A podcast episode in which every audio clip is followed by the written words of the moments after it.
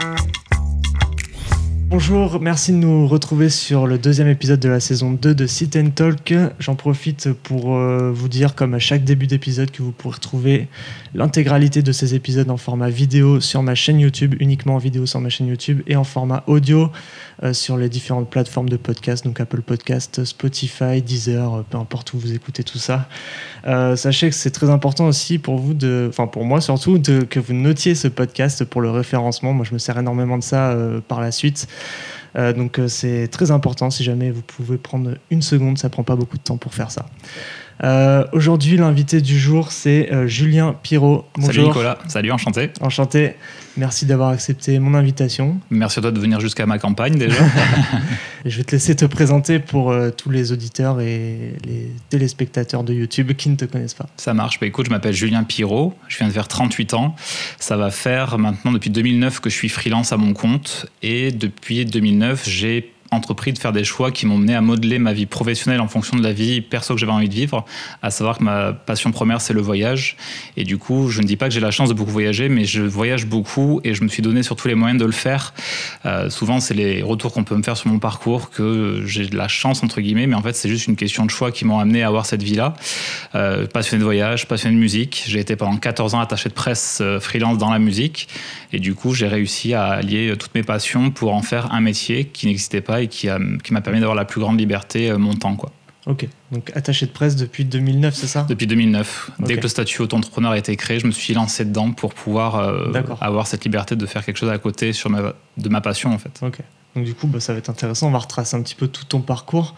Euh, comment tu t'es amené à être attaché de presse au départ? Qu'est-ce qui t'a amené vers ce métier? Alors au départ, j'étais assistant de production pour un patron qui habite à Nîmes. Euh, de là, j'ai découvert les tournées, euh, grandes tournées, Achetons les têtes de bois, euh, RFM Partie 80, enfin toutes ces tournées des idoles en fait. donc j'ai découvert un milieu qui était totalement nouveau pour moi. J'ai toujours aimé la musique, j'en ai toujours beaucoup écouté. et en fait, en étant assistant de production dans le spectacle, j'ai vraiment découvert des métiers de l'ombre, puisque finalement, moi j'étais habitué à aller dans des concerts, j'étais toujours face à l'artiste. Et en fait, en entrant dans cette entreprise, j'ai découvert tout ce qu'il y avait derrière, tout ce qu'on ne voit pas, tout ce que le public ne voit pas, et tous ces corps de métier qui participent un petit peu à, l'effet paillette qu'on a quand on va voir un spectacle. Et en fait, ça m'a vraiment fasciné de voir à quel point euh, bah, c'est pas juste l'artiste, l'artiste n'est rien sans son équipe. Et du coup, ça m'a vraiment passionné de voir ça de l'intérieur. Mais un petit peu en amont, ma première expérience musicale, elle était liée à, une chanteuse très connue, Lara Fabian. C'est la première chanteuse de qui j'ai été fan quand j'étais plus jeune. Donc là, ça remonte, hein, j'étais vraiment très jeune, j'avais 15 euh, ans, je pense.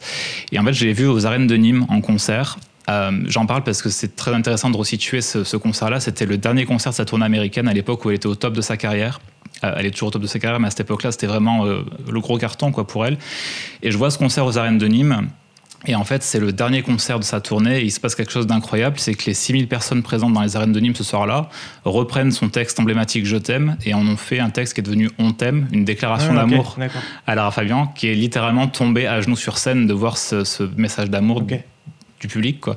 Et moi, quand je sors des arènes de Nîmes à ce moment-là, je suis complètement bouleversé parce que je suis fan de l'artiste, certes, mais j'ai toujours été fasciné de ce qu'il y avait derrière qui fait qu'un artiste devient ce qu'il est, en fait. Et quand je sors des arènes de Nîmes, je me rappelle, je m'assois sur les marches et je me dis, mais qu'est-ce que je peux faire pour remercier cet artiste de ce qu'elle vient de, me donner? C'est-à-dire que la, la, puissance que Lara Fabian envoyait à ce moment-là sur scène, quand tu sortais d'un concert, t'étais pas indemne, quoi. Moi, ça m'a vraiment transpercé, bouleversé. Et donc, j'ai eu l'idée de faire un site de fans à l'époque, qui est devenu un des sites référents, euh, un des sites les plus appréciés des, fans, de ce qu'on pouvait m'en dire. Et si bien qu'en 2000. 4, son équipe m'a contacté. Je suis devenu le webmaster officiel de son site officiel. trop bien. Du coup, j'en ai pas trop parlé à ce moment-là parce que tu sais, entre fans, il y a toujours un peu de jalousie, un peu mm. de convoitise. Du coup, je suis resté très discret et dès lors, j'ai adopté la posture du mec de l'ombre en fait, qui ne dit pas trop ce qu'il fait, mais qui participe à son petit niveau à ce que l'artiste devienne ce qu'il est. Donc en fait, voilà, j'ai commencé à baigner dans la musique comme ça. Et quand j'ai commencé à découvrir ces métiers-là, c'est vrai que j'ai eu l'idée de me mettre à mon compte parce que j'ai eu le sentiment aussi qu'en tant que salarié, il y a toujours un plafond que tu ne peux pas dépasser. C'est-à-dire que quand tu es employé, bah, il y a toujours un moment donné où ton salaire il est ce qu'il est. T'as beau être augmenté, tu peux pas aller plus loin qu'un certain plafond et il y a toujours une limite quelque part en tant qu'employé. Quoi. Ouais, t'as pas cette liberté que tu peux avoir en tant qu'auto-entrepreneur par exemple. Non, le confort il est forcément lié au financier. Mais moi j'avais une créativité qui était, euh, je pense, euh, euh, assez développée et je sentais que j'avais des choses à faire, des choses à dire et que je voulais qu'on me respecte pour ce que j'avais à proposer. Et c'est vrai qu'en tant qu'employé, clairement, le patron te demande souvent de te contenter de faire ce qu'il te demande. Et cet écueil-là, au bout d'un moment, ça m'a pesé. Et c'est vrai que quand le statut auto-entrepreneur euh, a été lancé, c'était tout nouveau en France. Je suis sauté, j'ai sauté dessus parce que je trouve que c'était un moyen super de se lancer sans prendre aucun risque, puisque je rappelle pour ce statut-là, quand tu te lances, que tu n'as pas de, revenus, tu n'as aucune charge fixe. Donc il y a zéro risque à s'inscrire en tant qu'auto-entrepreneur. Et donc, j'ai commencé par cumuler ça avec mon job salarié. Ah ouais, d'accord. Tu t'es pas lancé euh, full-time euh, en auto-entrepreneur Non, non, non. Tu avais quand même ta sécurité à côté qui te permettait de, te retourner. En gros, j'ai été embauché en 2009 dans, dans le spectacle et j'ai attendu du coup 2012 pour démissionner et mettre à 100% mon compte. Donc, j'ai usé des trois années qui sont un peu charnières pour toute entreprise pour lancer la machine. Et en 2012, quand j'ai senti que j'avais euh, les épaules assez solides pour me faire confiance, puisque c'est ça l'enjeu, c'est de se faire confiance aussi, de se dire qu'on est capable, euh, j'ai décidé de démissionner, faire une rupture à l'amiable avec mon ex-patron qui a été mon premier client et un client très fidèle, un ami aujourd'hui.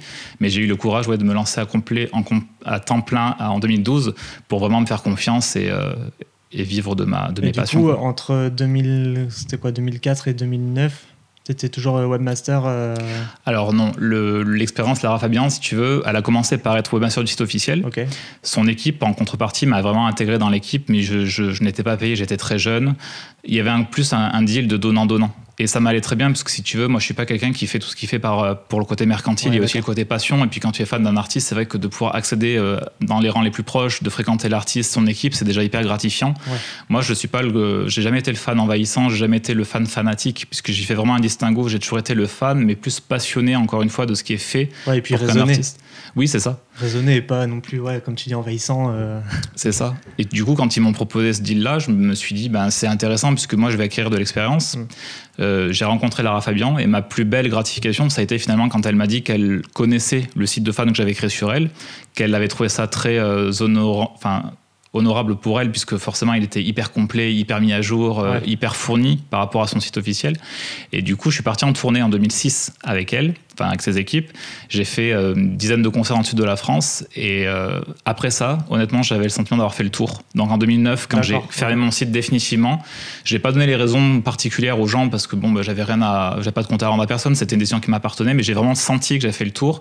Et pour moi, c'est ça qui est intéressant aussi, c'est quand on arrête un projet, c'est toujours plus intéressant de l'arrêter quand il est à son top quand tu fais vraiment le choix de l'arrêter, plutôt que de l'arrêter parce qu'il ne fonctionne pas ou qu'il intéresse personne. Encore faut-il le savoir.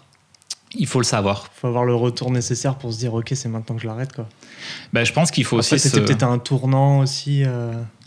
Euh, comme tu dis, ouais, j'en avais marre. En disant que quand euh, ce genre de projet devient plus un poids qu'un plaisir, je pense qu'il faut savoir s'écouter, puisque ces projets-là, euh, que ce soit des créations de blogs, ou que ce soit des podcasts, ou que ce soit des vidéos YouTube, ou même la présence sur les réseaux sociaux, je pense que quand on sent que c'est un, poids plus qu'un plaisir, je pense qu'il est temps de se poser les bonnes questions, en fait. Ouais, c'est valable Moi, pas mal de choses dans la vie aussi, hein, je pense. Ouais, ouais, ouais. À la base, tu vois, je l'avais fait vraiment le but c'était de, de qu'elle le sache. Mon but premier c'était qu'elle le sache. Et le jour où elle me l'a dit droit dans les yeux, je le sais ce que tu as fait pour moi. Enfin, je sais que ce site existe.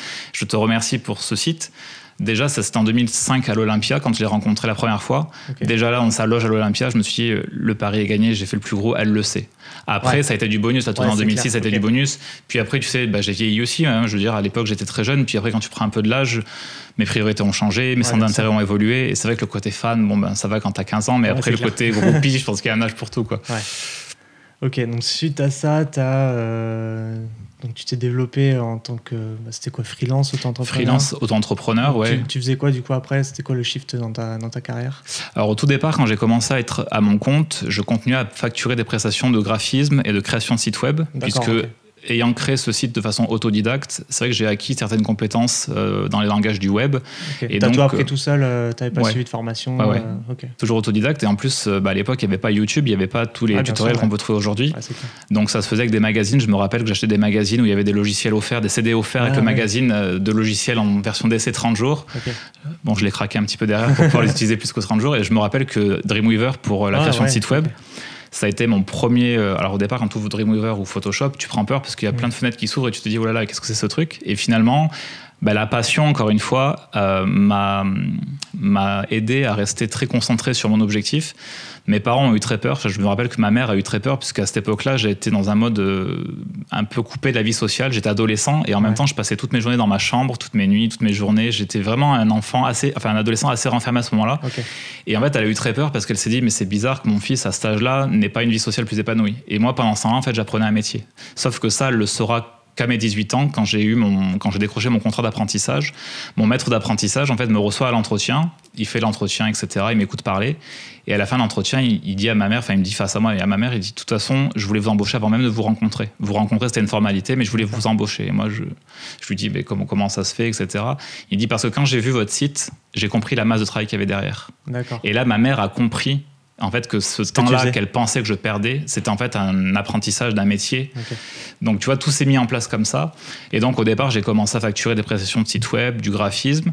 Et en fait, la promotion d'artistes, donc qui m'a conduite à devenir attaché de presse, elle s'est faite par hasard pour une artiste qui s'appelle Claudia Meyer pour laquelle j'ai commencé par créer des supports de communication, donc site web, euh, plaquettes, graphisme, jaquettes de CD, etc. Et un jour, sa manageuse, Monique, qui est une amie très très chère à mon cœur aujourd'hui, euh, prend le téléphone à ce moment-là, elle me dit, mais qui vous êtes? Vous venez d'où? C'est quoi votre parcours? Racontez-moi.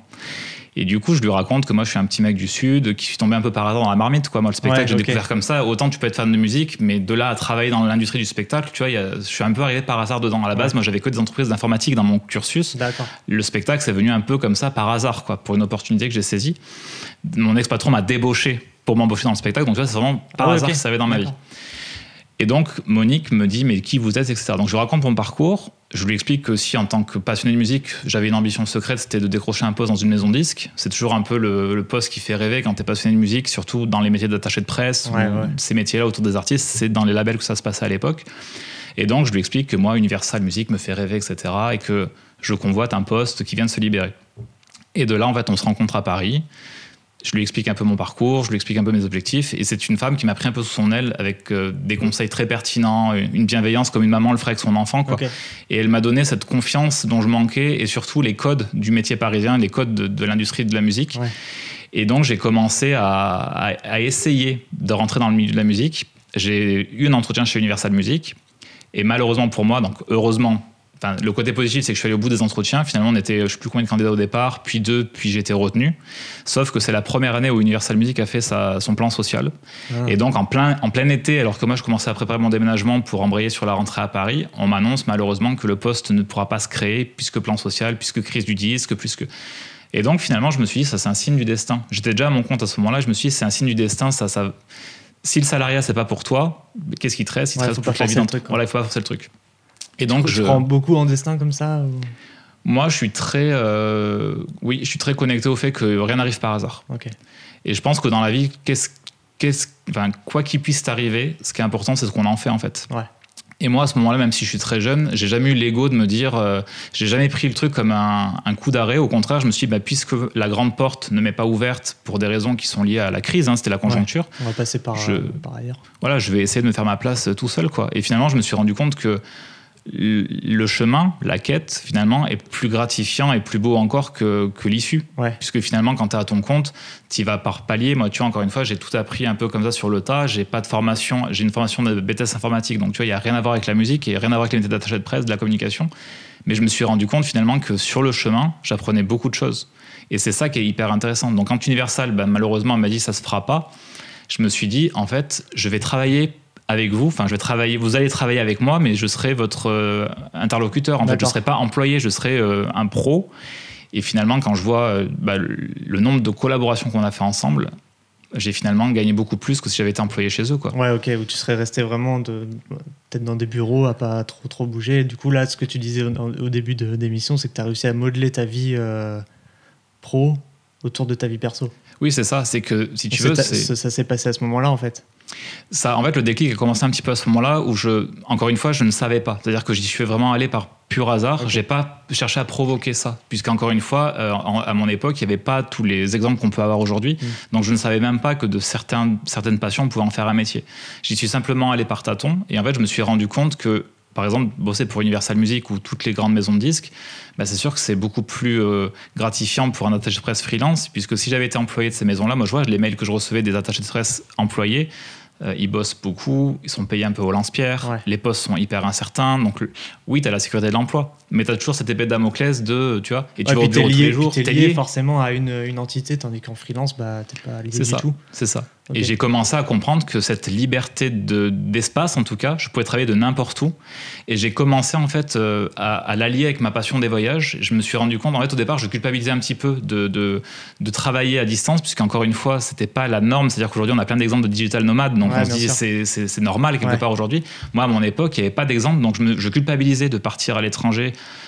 j'osais même pas le dire parce que je me dis si je dis que je pars à l'étranger, on va penser que je vais je vais rien faire, que je vais pas travailler, que ça sera pas sérieux. Donc je ne le disais pas. Grâce à internet, je bossais euh, et je m'organisais pour pas que le décalage horaire soit ressenti. Mais j'ai commencé en fait à comprendre que peu importe l'espace géographique dans lequel je me situais, ce qu'on attend de moi, c'est le résultat, c'est le travail. Et donc j'ai très très rapidement compris. ça, tu t'en es rendu compte très tôt. Très tôt. C'est pour ça que tu en as profité pour voyager euh, dès le départ de, de, ton freelance. Et surtout, j'ai compris à quel point, tu vois, la créativité qui est nécessaire dans nos métiers. Toi, tu es photographe, vidéaste, on a besoin de se nourrir. c'est un métier qui se nourrit en permanence et on doit se remettre en question. Mm. Plus je suis enfermé dans une pièce, moins je suis créatif. Et j'ai beaucoup de mal encore aujourd'hui, tu vois, j'ai une maison de campagne qui est très agréable, mais j'ai beaucoup de mal à me focus quand je suis toute la journée devant un ordinateur, alors que quand je suis en vadrouille dans mes voyages, je me rends compte que tout me nourrit, que ce soit une odeur, une couleur, des gens, une rencontre, un bruit, euh, le dépaysement. tu as, besoin d'un environnement extérieur pour, euh, pour euh, décupler ta créativité. Et du coup, c'était quoi ton premier voyage? Alors le premier voyage, il y en a eu, il y en a eu beaucoup. On va dire que le premier voyage marquant qui a qui a créé une scission chez moi, ça a été à Bali en 2018. C'est la première fois qu'on partait en sac à dos avec mon mari. Euh, et c'est vrai que ce voyage-là a été une scission parce que on n'avait jamais fait ça. On avait du coup 30, 30 euh, et quelques balais. Ça peut paraître fou d'il y a des jeunes aujourd'hui, parce que moi je suis toujours choqué de voir des jeunes de, 18 ans qui partent comme ça en sac à dos, qui ont cette insouciance que j'ai pas eu à leur âge. Encore une fois, je pense fort des exemples qu'ils ont sur les réseaux qui leur montrent que c'est possible. Mais du coup, nous, on est parti sur le tard en sac à dos. Au départ, on était très sur euh, promo vacances, sur les week-ends de 2-3 jours avec Transavia et EasyJet, tu vois, à consommer comme des ports euh, le low cost. Sans, sans, culpabiliser pour autant, puisqu'au départ, euh, on n'avait pas cette conscience écologique qu'on peut avoir aujourd'hui, on n'avait pas cette conscience mm. d'un problème, on n'avait pas. on profitait de la, de, la, de l'attrait financier en fait. Mais quand on est parti à Bali en 2018, c'est la première fois qu'on partait en sac à dos. Et là, tout d'un coup, on a découvert une autre forme de voyage, beaucoup plus initiatique, beaucoup plus euh, enrichissante surtout, qui nous met vraiment hors de sa zone de confort. Et en fait, on est rentré de là, on s'est dit, mais pourquoi on l'a pas fait plus tôt quoi? Ouais. Bon, au moins, c'est bien de l'avoir fait aussi. Oui, c'est bien de l'avoir fait et surtout, c'est bien de l'avoir fait dans ces conditions-là. Parce que finalement, tu te rends compte que plus tu sors de ta zone de confort et plus tu vas chercher à, euh, à être en dehors des codes que tu connais, plus l'apprentissage sera grand quoi, derrière. Ouais, plus d'expériences sont enrichissantes. Ouais. Ok. Et euh, donc, du coup, là, tu bossais toujours en tant qu'attaché de presse. Toujours. Toujours. Et euh, ouais, donc tu as voyagé un petit peu partout dans le monde, c'est ça? Et euh, tu n'avais pas de pied à terre en France ou tu en revenais de temps en temps? À l'époque, on avait un pied à terre à Paris, donc en tant que locataire. mais si tu veux, je, je, crois de souvenir que je l'ai jamais vraiment dit que je partais à l'étranger. Je crois que ça a toujours été un blocage dans ma tête. Ah, vrai. Puisque j'ai l'impression qu'en France, il y a ce côté en fait où l'ambition est mal perçue et j'ai l'impression qu'on a du mal à intégrer le côté digital nomade à l'étranger. Je pense que la pandémie récente a contribuer à ce que les visios soient beaucoup plus assimilés, acceptés. Ça, se démocratise un peu plus. Ça se démocratise, ouais. J'ai l'impression que les jeunes qui arrivent aujourd'hui dans le monde du freelance vont avoir beaucoup plus de facilité à décrocher des contrats. Euh, c'est-à-dire que moi, j'ai toujours eu le... Enfin, c'est pas je pense, c'est que les clients m'ont fait ressentir qu'ils avaient besoin de me rencontrer. D'accord. C'est la raison qui a expliqué le fait que je me déplace géographiquement. À la base, je disais j'étais sudiste. Moi, j'y vais depuis 20 ans à Montpellier et Nîmes, entre les deux. Et donc, j'ai senti à un moment donné que dans mon développement, il fallait que je bouge géographiquement, puisqu'il y avait toujours ce frein au moment de la contraction d'un contrat. Les gens voulaient me rencontrer. Le téléphone ne suffisait pas, le mail ne suffisait pas, il fallait que les gens me rencontrent. Euh, autant te dire que de faire des allers-retours entre Nîmes et Montpellier, euh, Montpellier-Paris, Nîmes-Paris, ça se fait. Mais si tu les fais 3-4 fois par mois, c'est un budget, tu vois. Ouais, c'est clair. Donc au bout d'un moment, je me suis dit, bon, bah, pour que mon entreprise se développe vraiment, il faut que je parte à Paris. Mm. Le métier, c'est vrai que le métier d'attaché de presse, les médias sont à Paris, euh, l'industrie de la musique. Tout est centralisé là-bas. Tout est centralisé là-bas. Donc j'ai pris mes valises, je suis parti à Paris. Et arrivé là-bas, du coup, j'ai eu ce pied-à-terre-là. Mais c'est vrai que j'ai jamais vraiment eu la présence, la, tranquillité d'esprit de dire à mes clients que je parte à l'étranger. Parce qu'à chaque fois, j'avais le sentiment qu'on allait penser que j'allais mal faire les choses, que ça allait me porter préjudice dans mon travail. Tu culpabilisais un peu? Je culpabilisais. Ah ouais. Et en même temps, ce qu'il faut comprendre aussi, c'est que c'était compliqué de l'autre côté, puisque par exemple, je me retrouve à Londres, je me retrouve à Madrid ou je me retrouve à Séville. Tu reçois un mail urgent, tu reçois un contenu à poster. Bah, il faut que le Wi-Fi soit adapté, il faut que tu le temps de le faire. Ouais, faut que toi, faut, là où tu es à, l'instant T soit adapté à tes conditions de travail. Oui, puis il faut pas que ton client le ressente. C'est-à-dire que bah tu peux pas te dire, tu, peux pas lui dire je suis à Madrid, je poste la vidéo dans deux heures. Ouais, bien sûr, il te paye pour un service, c'est à toi de lui livrer le service pour lequel il te paye. Et encore, je te parle de Madrid, il n'y a pas de décalage horaire. Mais quand tu te retrouves à Bali, il y a un décalage horaire, donc il faut jongler avec ça et il faut faire en sorte que ça soit le plus transparent possible. Mais encore une fois, je pense qu'aujourd'hui, ce serait plus simple pour des gens qui se lancent, puisque les gens ont assimilé, et je pense que les freelances font bien d'ailleurs de, prendre un peu de caractère là-dessus, de faire comprendre aux gens qu'ils ne sont pas à la disposition du client dans, l'instant T. Quoi. Un freelance peut prendre euh, une journée pour réfléchir, il peut prendre le temps aussi de bien faire les choses. Bah, c'est peut-être aussi la société du, de je veux tout tout de suite qui a développé ça aussi. Le fait que les clients euh, veulent euh, un résultat instantané bah, c'est plus le cas maintenant qu'il y a plusieurs années et euh, bah, c'est pas forcément euh, quelque chose de bien pour le, le freelance. Quoi. Ouais. Oui, parce qu'en fait, ça, ça, met une pression. De toute façon, ce bah qu'il faut comprendre. Et la pression, ça développe euh, forcément quelque chose de négatif derrière. Aussi bien un mauvais, un mauvais résultat. Par exemple, moi en vidéo, si on me demande quelque chose de rapide, ce sera pas très bien fait. donc je préfère prendre mon temps et expliquer au client que ce sera bien fait, mais qu'il va falloir attendre plus de temps et que arrêter de voilà. Mais euh, mais ouais c'est comme ça que ça se passe. Le tout tout de suite c'est pas c'est pas bon quoi. C'est pas sain pour euh, aussi bien pour le freelance que pour le client aussi qui veut tout tout de suite. Puis ce qui est pas évident tu vois euh, la pression finalement tu te rends compte que même en étant freelance à ton compte mm. le payeur quelque part c'est un peu le décideur quoi. Et, c'est vrai que ce qui a été compliqué pour moi à certains moments ça a été d'imposer un petit peu les choses. C'est à dire qu'à un moment donné quand tu as des grosses sommes en jeu moi, j'ai eu du mal par moment à, faire comprendre au client que j'étais pas à sa disposition. Et parfois, j'avais, je me suis rendu compte que j'étais un petit peu obligé de subir certaines, certains écueils parce, que, si j'ouvrais trop ma bouche, je risquais de perdre le contrat. Est-ce que intimidé par la somme d'argent, peut-être? Bah, Disons que oui, on a, on va peut-être en parler juste après, mais on a eu un projet de tour du monde qui s'est greffé un peu plus tard. Ouais. Euh, et au moment où on a pris cette décision de partir en tour du monde, clairement, il fallait réunir un budget. On part pas en tour du monde avec Enfin, on, on, peut partir en tour du monde avec peu d'argent, mais disons que c'est toujours plus confortable de partir en tour du monde quand tu as un minimum de réserve, surtout quand tu ambitionnes comme nous de le faire sur deux ans, tu vois. Au moment où je, pars, je prends cette décision-là, c'est vrai que j'avais un client qui m'a. Ça a été un peu compliqué. Il y avait une grosse somme en jeu et c'était important que je contienne mon contrat puisque cette somme, elle faisait partie du budget prévisionnel du Tour du Monde et du coup, ça, ça remettait en cause un peu le, le, timing dans lequel on pourrait partir. Quoi. Et c'est vrai que ça m'a mis en face de cet écueil T'as beau être à ton compte, quelque part, le client qui te paye, tu vois, il y a toujours une marge de manœuvre où tu peux pas dépasser. J'avais beau avoir raison, je pense, j'étais, j'étais quand même dans mon droit de lui dire ce que je lui ai dit, mais il y a un moment donné où tu peux pas aller trop loin non plus. Et ça, c'est quelque chose qui est toujours délicat. Euh, même si tu es freelance, celui qui te paye en face, c'est toujours lui qui finit par décider. Ouais, bah c'est sûr. Ouais, c'est un client, mais de toute façon, le client a toujours raison. Hein. Mais finalement, tu vois, j'ai pris sur moi et je me suis dit, bah, encore, Monique m'a beaucoup aidé à ce moment-là. C'est-à-dire qu'elle m'a donné un conseil très pertinent. Elle m'a expliqué que c'était toujours bien de prendre du recul quand ce genre de choses arrive pour pas faire une réponse dans l'émotion. Et c'est vrai que sur le coup, j'étais bouleversé. C'était 9 h du matin, euh, j'étais dans tous mes états et je me suis dit, il faut pas que je surréagisse tout de suite. Il faut que je prenne le temps de prendre un peu de recul. J'ai fait un mail où j'ai dit ce que j'avais à dire de la façon la plus polie possible c'est passé. Comme quoi, j'ai pu lui dire ce que j'avais à lui dire, c'est passé. Et en fait, là où j'ai été fier, c'est que je suis allé au bout du contrat. Ouais.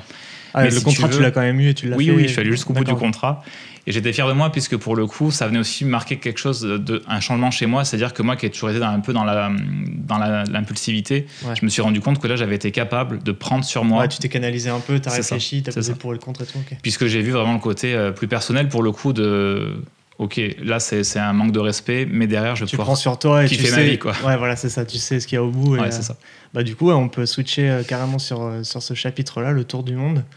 Euh, c'était quelle époque quel, quel, était le projet aussi? Ouais, alors le tour du monde, il est venu. L'idée d'un tour du monde est venue en 2018.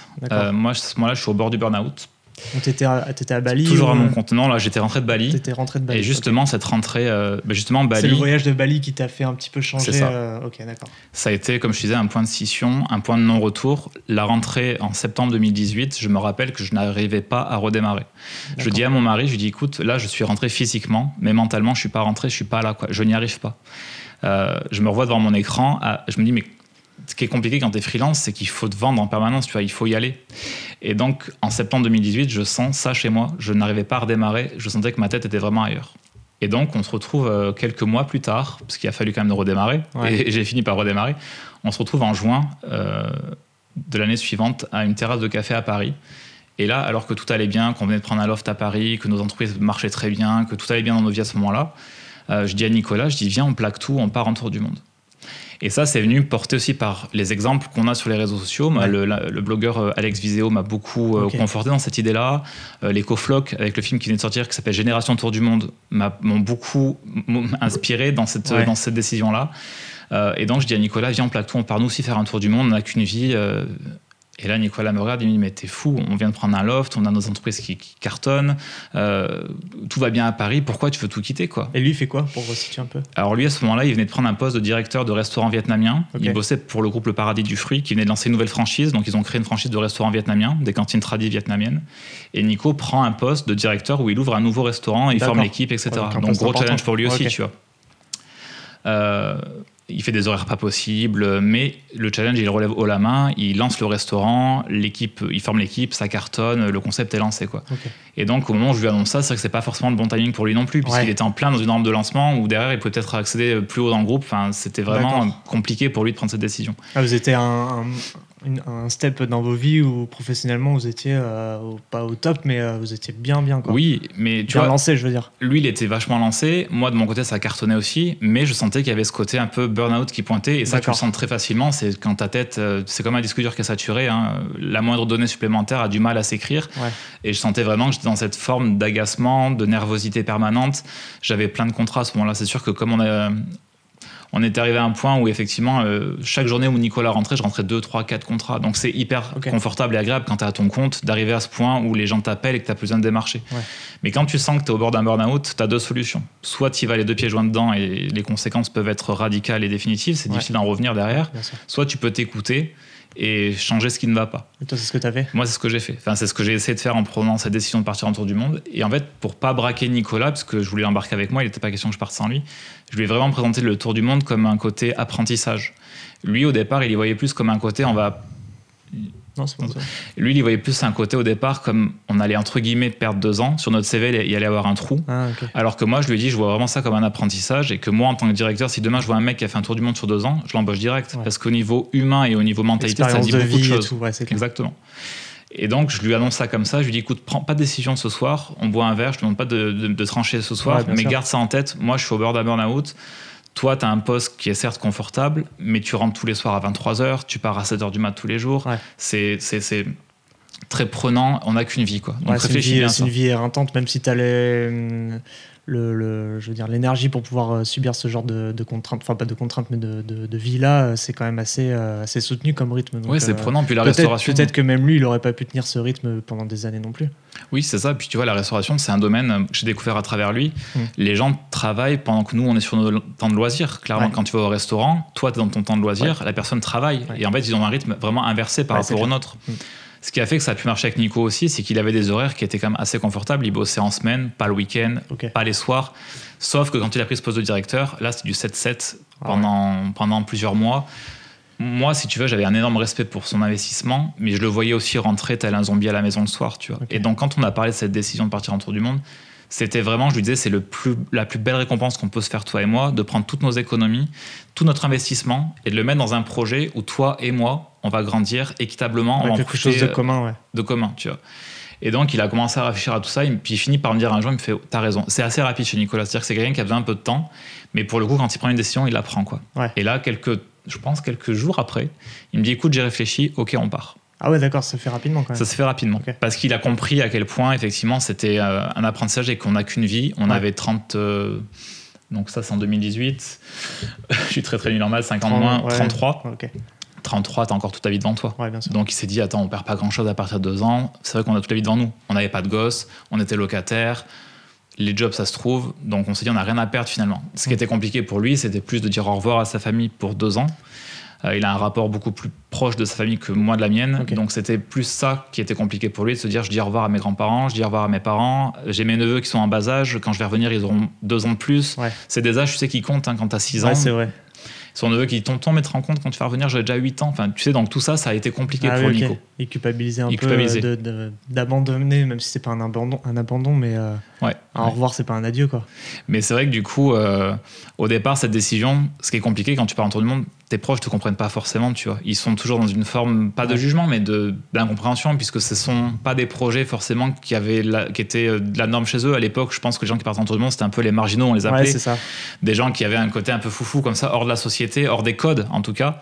Et c'est vrai que notre génération, je pense qu'on a été la première, la génération de 85, mm. la première génération à remettre un petit peu en cause le modèle euh, euh, classique, euh, de même de l'entrepreneuriat, du salariat et de, des voyages. Je pense qu'on est la première génération à explorer beaucoup plus ça et à comprendre à quel point finalement on n'a qu'une vie et que notre liberté c'est le le plus précieux quoi. Bah, grâce au profil entrepreneur, enfin auto-entrepreneur et les, métiers freelance quoi. ouais, c'est ça.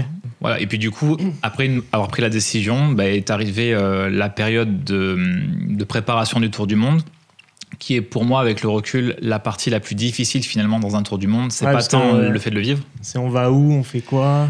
On va où, on fait quoi? Il faut préparer la partie financière aussi, puisque on peut faire un tour du monde euh, à petits coûts, mais il arrive à un moment donné, il y a quand même des choses à, payer, notamment euh, les billets d'avion pour se déplacer sur certains pays, euh, les transports locaux, les hébergements. Enfin, il y a quand même un budget minimum à avoir. Moi, je ne serais pas parti comme ça, en tout cas, sans avoir un minimum. Donc, on est parti sur la base de 15 000 euros par an et par personne. C'est la moyenne que donne tourdumondiste.com, le site de référence sur les tours du monde. Donc, il fallait mettre 60 000 euros de côté à un moment donné où tu es au bord du burn-out. Tu vois. Donc, c'est hyper compliqué. Mais ce qui est fort, finalement, quand tu prends une décision pareille dans ta vie. Ça te donne une motivation en plus. Ça te donne une motivation en plus. Euh, je ne sais pas comment on a fait, mais on l'a fait. En un an et demi, on a mis cet argent de côté, même un peu plus pour le retour, parce qu'il faut penser aussi au retour. bien sûr, il ne faut pas tout claquer. Et puis une fois que tu es sur ta dernière destination, te dire Ah merde, je reviens comment? Ouais, c'est ça. Et puis les imprévus, ça existe aussi en voyage. Enfin, j'en suis la preuve, on va en parler. Mais du coup, il faut prévoir le retour. Et donc, on a eu cette force de, de, mettre ça de côté. Et finalement, les au revoir, tu vois, qui sont hyper déchirants. Quand mm. tu arrives sur le quai de la gare, tu dis au revoir à ta famille pour deux ans. Tu ne sais pas, euh, tu dis au revoir pour deux ans à ce moment-là. Et donc, c'est vrai que c'est hyper difficile. Mais quelques heures plus tard, la magie du voyage opère. On se retrouve au Sri Lanka, qui était du coup notre premier pays euh, sur les 24 prévus euh, dans le cadre de ce tour du monde. Et on est tout de suite euh, immergé dans un pays hyper authentique qui nous a immédiatement conforté dans l'idée qu'on a fait le bon choix. Quoi. Donc le Sri Lanka, c'était vraiment l'idée de base euh, que vous aviez eu tous les deux de partir là-bas? Le Sri Lanka, ça a été, si tu veux, on comptait aller en Inde juste derrière. Et on a lu que le Sri Lanka était une bonne porte d'entrée à cette partie-là du monde où le Sri Lanka est un peu une, un mini-Inde. C'est un peu les mêmes codes, moins peuplé, moins bruyant, mais c'est un peu les mêmes codes. Donc c'est moins brutal, une, une, petite immersion moins brutale que l'Inde. Ou... c'est ça, ça, Et puis du coup, on partait vraiment pour le coup. Euh, en ayant fermé nos entreprises, en ayant euh, tout rendu, tout vendu, etc. Donc on était vraiment libre sur le papier de pouvoir profiter pendant deux ans. Et donc c'est l'idée qu'on se faisait de ce projet-là. On était vraiment dans l'état d'esprit de se dire maintenant qu'on a beaucoup travaillé, pendant deux ans on va apprendre, on va vivre tout simplement, on va profiter de nos économies pour vivre. Et on n'était pas du tout dans le mode travailler pendant le voyage. On était vraiment dans le mode on coupe tout, on voyage pendant deux ans et on verra après quoi. Donc là on est fin 2019 On est début 2020. Début 2020, ah ouais donc ok. Tout le monde sait ce qui s'est passé en 2020. Est-ce que ça vous a affecté du coup? Alors, ce qui s'est passé en 2020, donc le Sri Lanka, on devait y rester 30 jours. Et euh, malheureusement, au bout de trois semaines, euh, j'ai eu un accident au Sri Lanka. Ah, ok. Je me suis blessé en fait en tombant dans les égouts d'une ville. Il faut imaginer au Sri Lanka que les égouts, ce sont des blocs de béton et que tout d'un coup, il n'y a plus de blocs de béton puis de nouveau des blocs de béton. Sauf que quand tu marches dans une rue où il n'y a absolument pas d'éclairage public, j'ai pas vu le danger arriver en fait. Donc on parlait avec Nicolas euh, en étant à la quête d'un restaurant et tout d'un coup j'ai fait une chute de 2 mètres dans les égouts sans voir arriver le danger. Ah ouais d'accord, c'est qu'il n'y avait pas de plaque, il n'y avait rien. Il n'y a pas de plaque à ce ah, moment-là. Okay. Je l'ai pas vu. Du coup je suis tombé de tout mon poids dans ce, dans ce trou et donc je me suis fracturé le pied droit, ouvert le bras. Euh, euh, et quand euh, mon mari a poussé un cri, euh, un Sri Lankais est venu tout de suite voir ce qui, ce qui, se passait. Et quand moi j'ai essayé de me relever, j'ai compris tout de suite qu'il y avait un problème. J'ai ah senti que mon pied était cassé. Donc le Sri Lankais aide mon mari à me sortir du trou. Derrière, ils appellent les urgences. Je me retrouve du coup à, l'hôpital. Ah, mais forcément à l'étranger quand t'es pas du pays. Oui, c'est ça. Et puis surtout, pour le coup, on est à, à Anuradhapura, dans le nord du pays. Et je me retrouve dans un hôpital qui est plus un dispensaire qu'un hôpital. Et là, tu vois, je découvre en fait ce qu'on voit dans les films euh, Bollywood ou sur ces pays-là. Je découvre vraiment un dispensaire qui est une salle ouverte sur l'extérieur avec des moustiques qui nous dévorent, les chiens errants, les ah. gens qui crient, euh, les gens qui sont en sang. Et là, j'arrive là-dedans et je me dis, mais enfin, ça va pas être possible, quoi. Sauf que t'as pas le choix, c'est la fatalité. Donc, on m'installe sur un lit, je suis couvert de merde. Puisque je suis tombé dans les égouts. Et là, l'infirmière va me voir en me disant Monsieur, il n'y a pas de médecin, il va falloir que vous dormiez ici et patienter jusqu'à demain. Avec le et là, je regarde cassé. mon bras, je lui dis Mais j'ai le pied cassé, j'ai le bras qui est ouvert sur 4 cm, il faut faire quelque chose. Elle me dit Il n'y a pas de médecin, il faut patienter. Et donc, forcément, Ah ouais. quand ça t'arrive, tu te dis sur le coup, euh, tu vois, j'ai eu une énorme. Enfin, c'est pas une crise d'angoisse, mais j'ai eu une prise de conscience. Je me suis dit, mais en fait, c'est la fatalité, il n'y a pas le choix. Maintenant que je suis là, je peux pas faire autrement. Je me suis pas permis de dire quoi que ce soit, puisque bah, il n'y a pas le choix, quoi. Il n'y a pas de médecin, il n'y a pas de médecin. Ouais. Et quelque part, ce qui m'a aidé à relativiser sur l'instant, c'est qu'autour de moi, je voyais des situations beaucoup plus graves que la mienne. Moi, certes, j'avais le pied cassé, j'avais pas de douleur particulière, puisque bah, quand un pied est cassé, si tu ne monopolises pas, t'as pas de douleur, quoi. J'avais le bras qui était ouvert, c'était fait. J'avais de la merde sur le corps, ça c'est encore un autre truc, mais je me suis dit, il n'y a pas le choix, donc tu prends sur toi. Ce qui est hyper difficile, c'est que pour le coup, c'est la première fois de ma vie que je voyais des gens mourir. Et ça, ça a été difficile. Ah ouais, à côté de toi. euh, Euh, à côté de moi, il y a deux messieurs qui ont eu un accident frontal en, en pleine nuit, qui sont arrivés à l'hôpital avec la tête complètement euh, gonflée de, je pense, de liquide en fait. Et ils n'ont pas passé la nuit. Le désarroi dans lequel je suis plongé à ce moment-là, il est plus lié à ce qu'il y a autour de moi plutôt qu'à ma blessure. Donc ça, c'est la première chose qui m'a aidé à relativiser, même si sur le coup, je vais pas te cacher, j'étais hyper angoissé. Et surtout, ce qui a été difficile dans ma blessure, c'est que c'est un tour du monde qu'on faisait à deux. Et donc dans ma chute, j'entraîne mon mari. Ouais. Et c'est vrai que ce qui a été compliqué, c'est que j'ai très rapidement compris que ça serait compliqué pour continuer. Alors, on aurait pu rester en tour du monde, on aurait pu. J'avais six semaines de convalescence en, en gros. On aurait pu rester en tour du monde. Ça aurait été compliqué puisque j'avais 25 kilos à porter. Euh, au niveau logistique, tu es obligé de rester au même endroit statique. Donc, Ouais, tu dépenses sûr. de l'argent à rien pouvoir faire. Mm. Donc, c'était compliqué. Et ce qui a été compliqué, c'est que dans cet accident, bah, j'entraînais mon mari qui a finalement été rapatrié avec moi.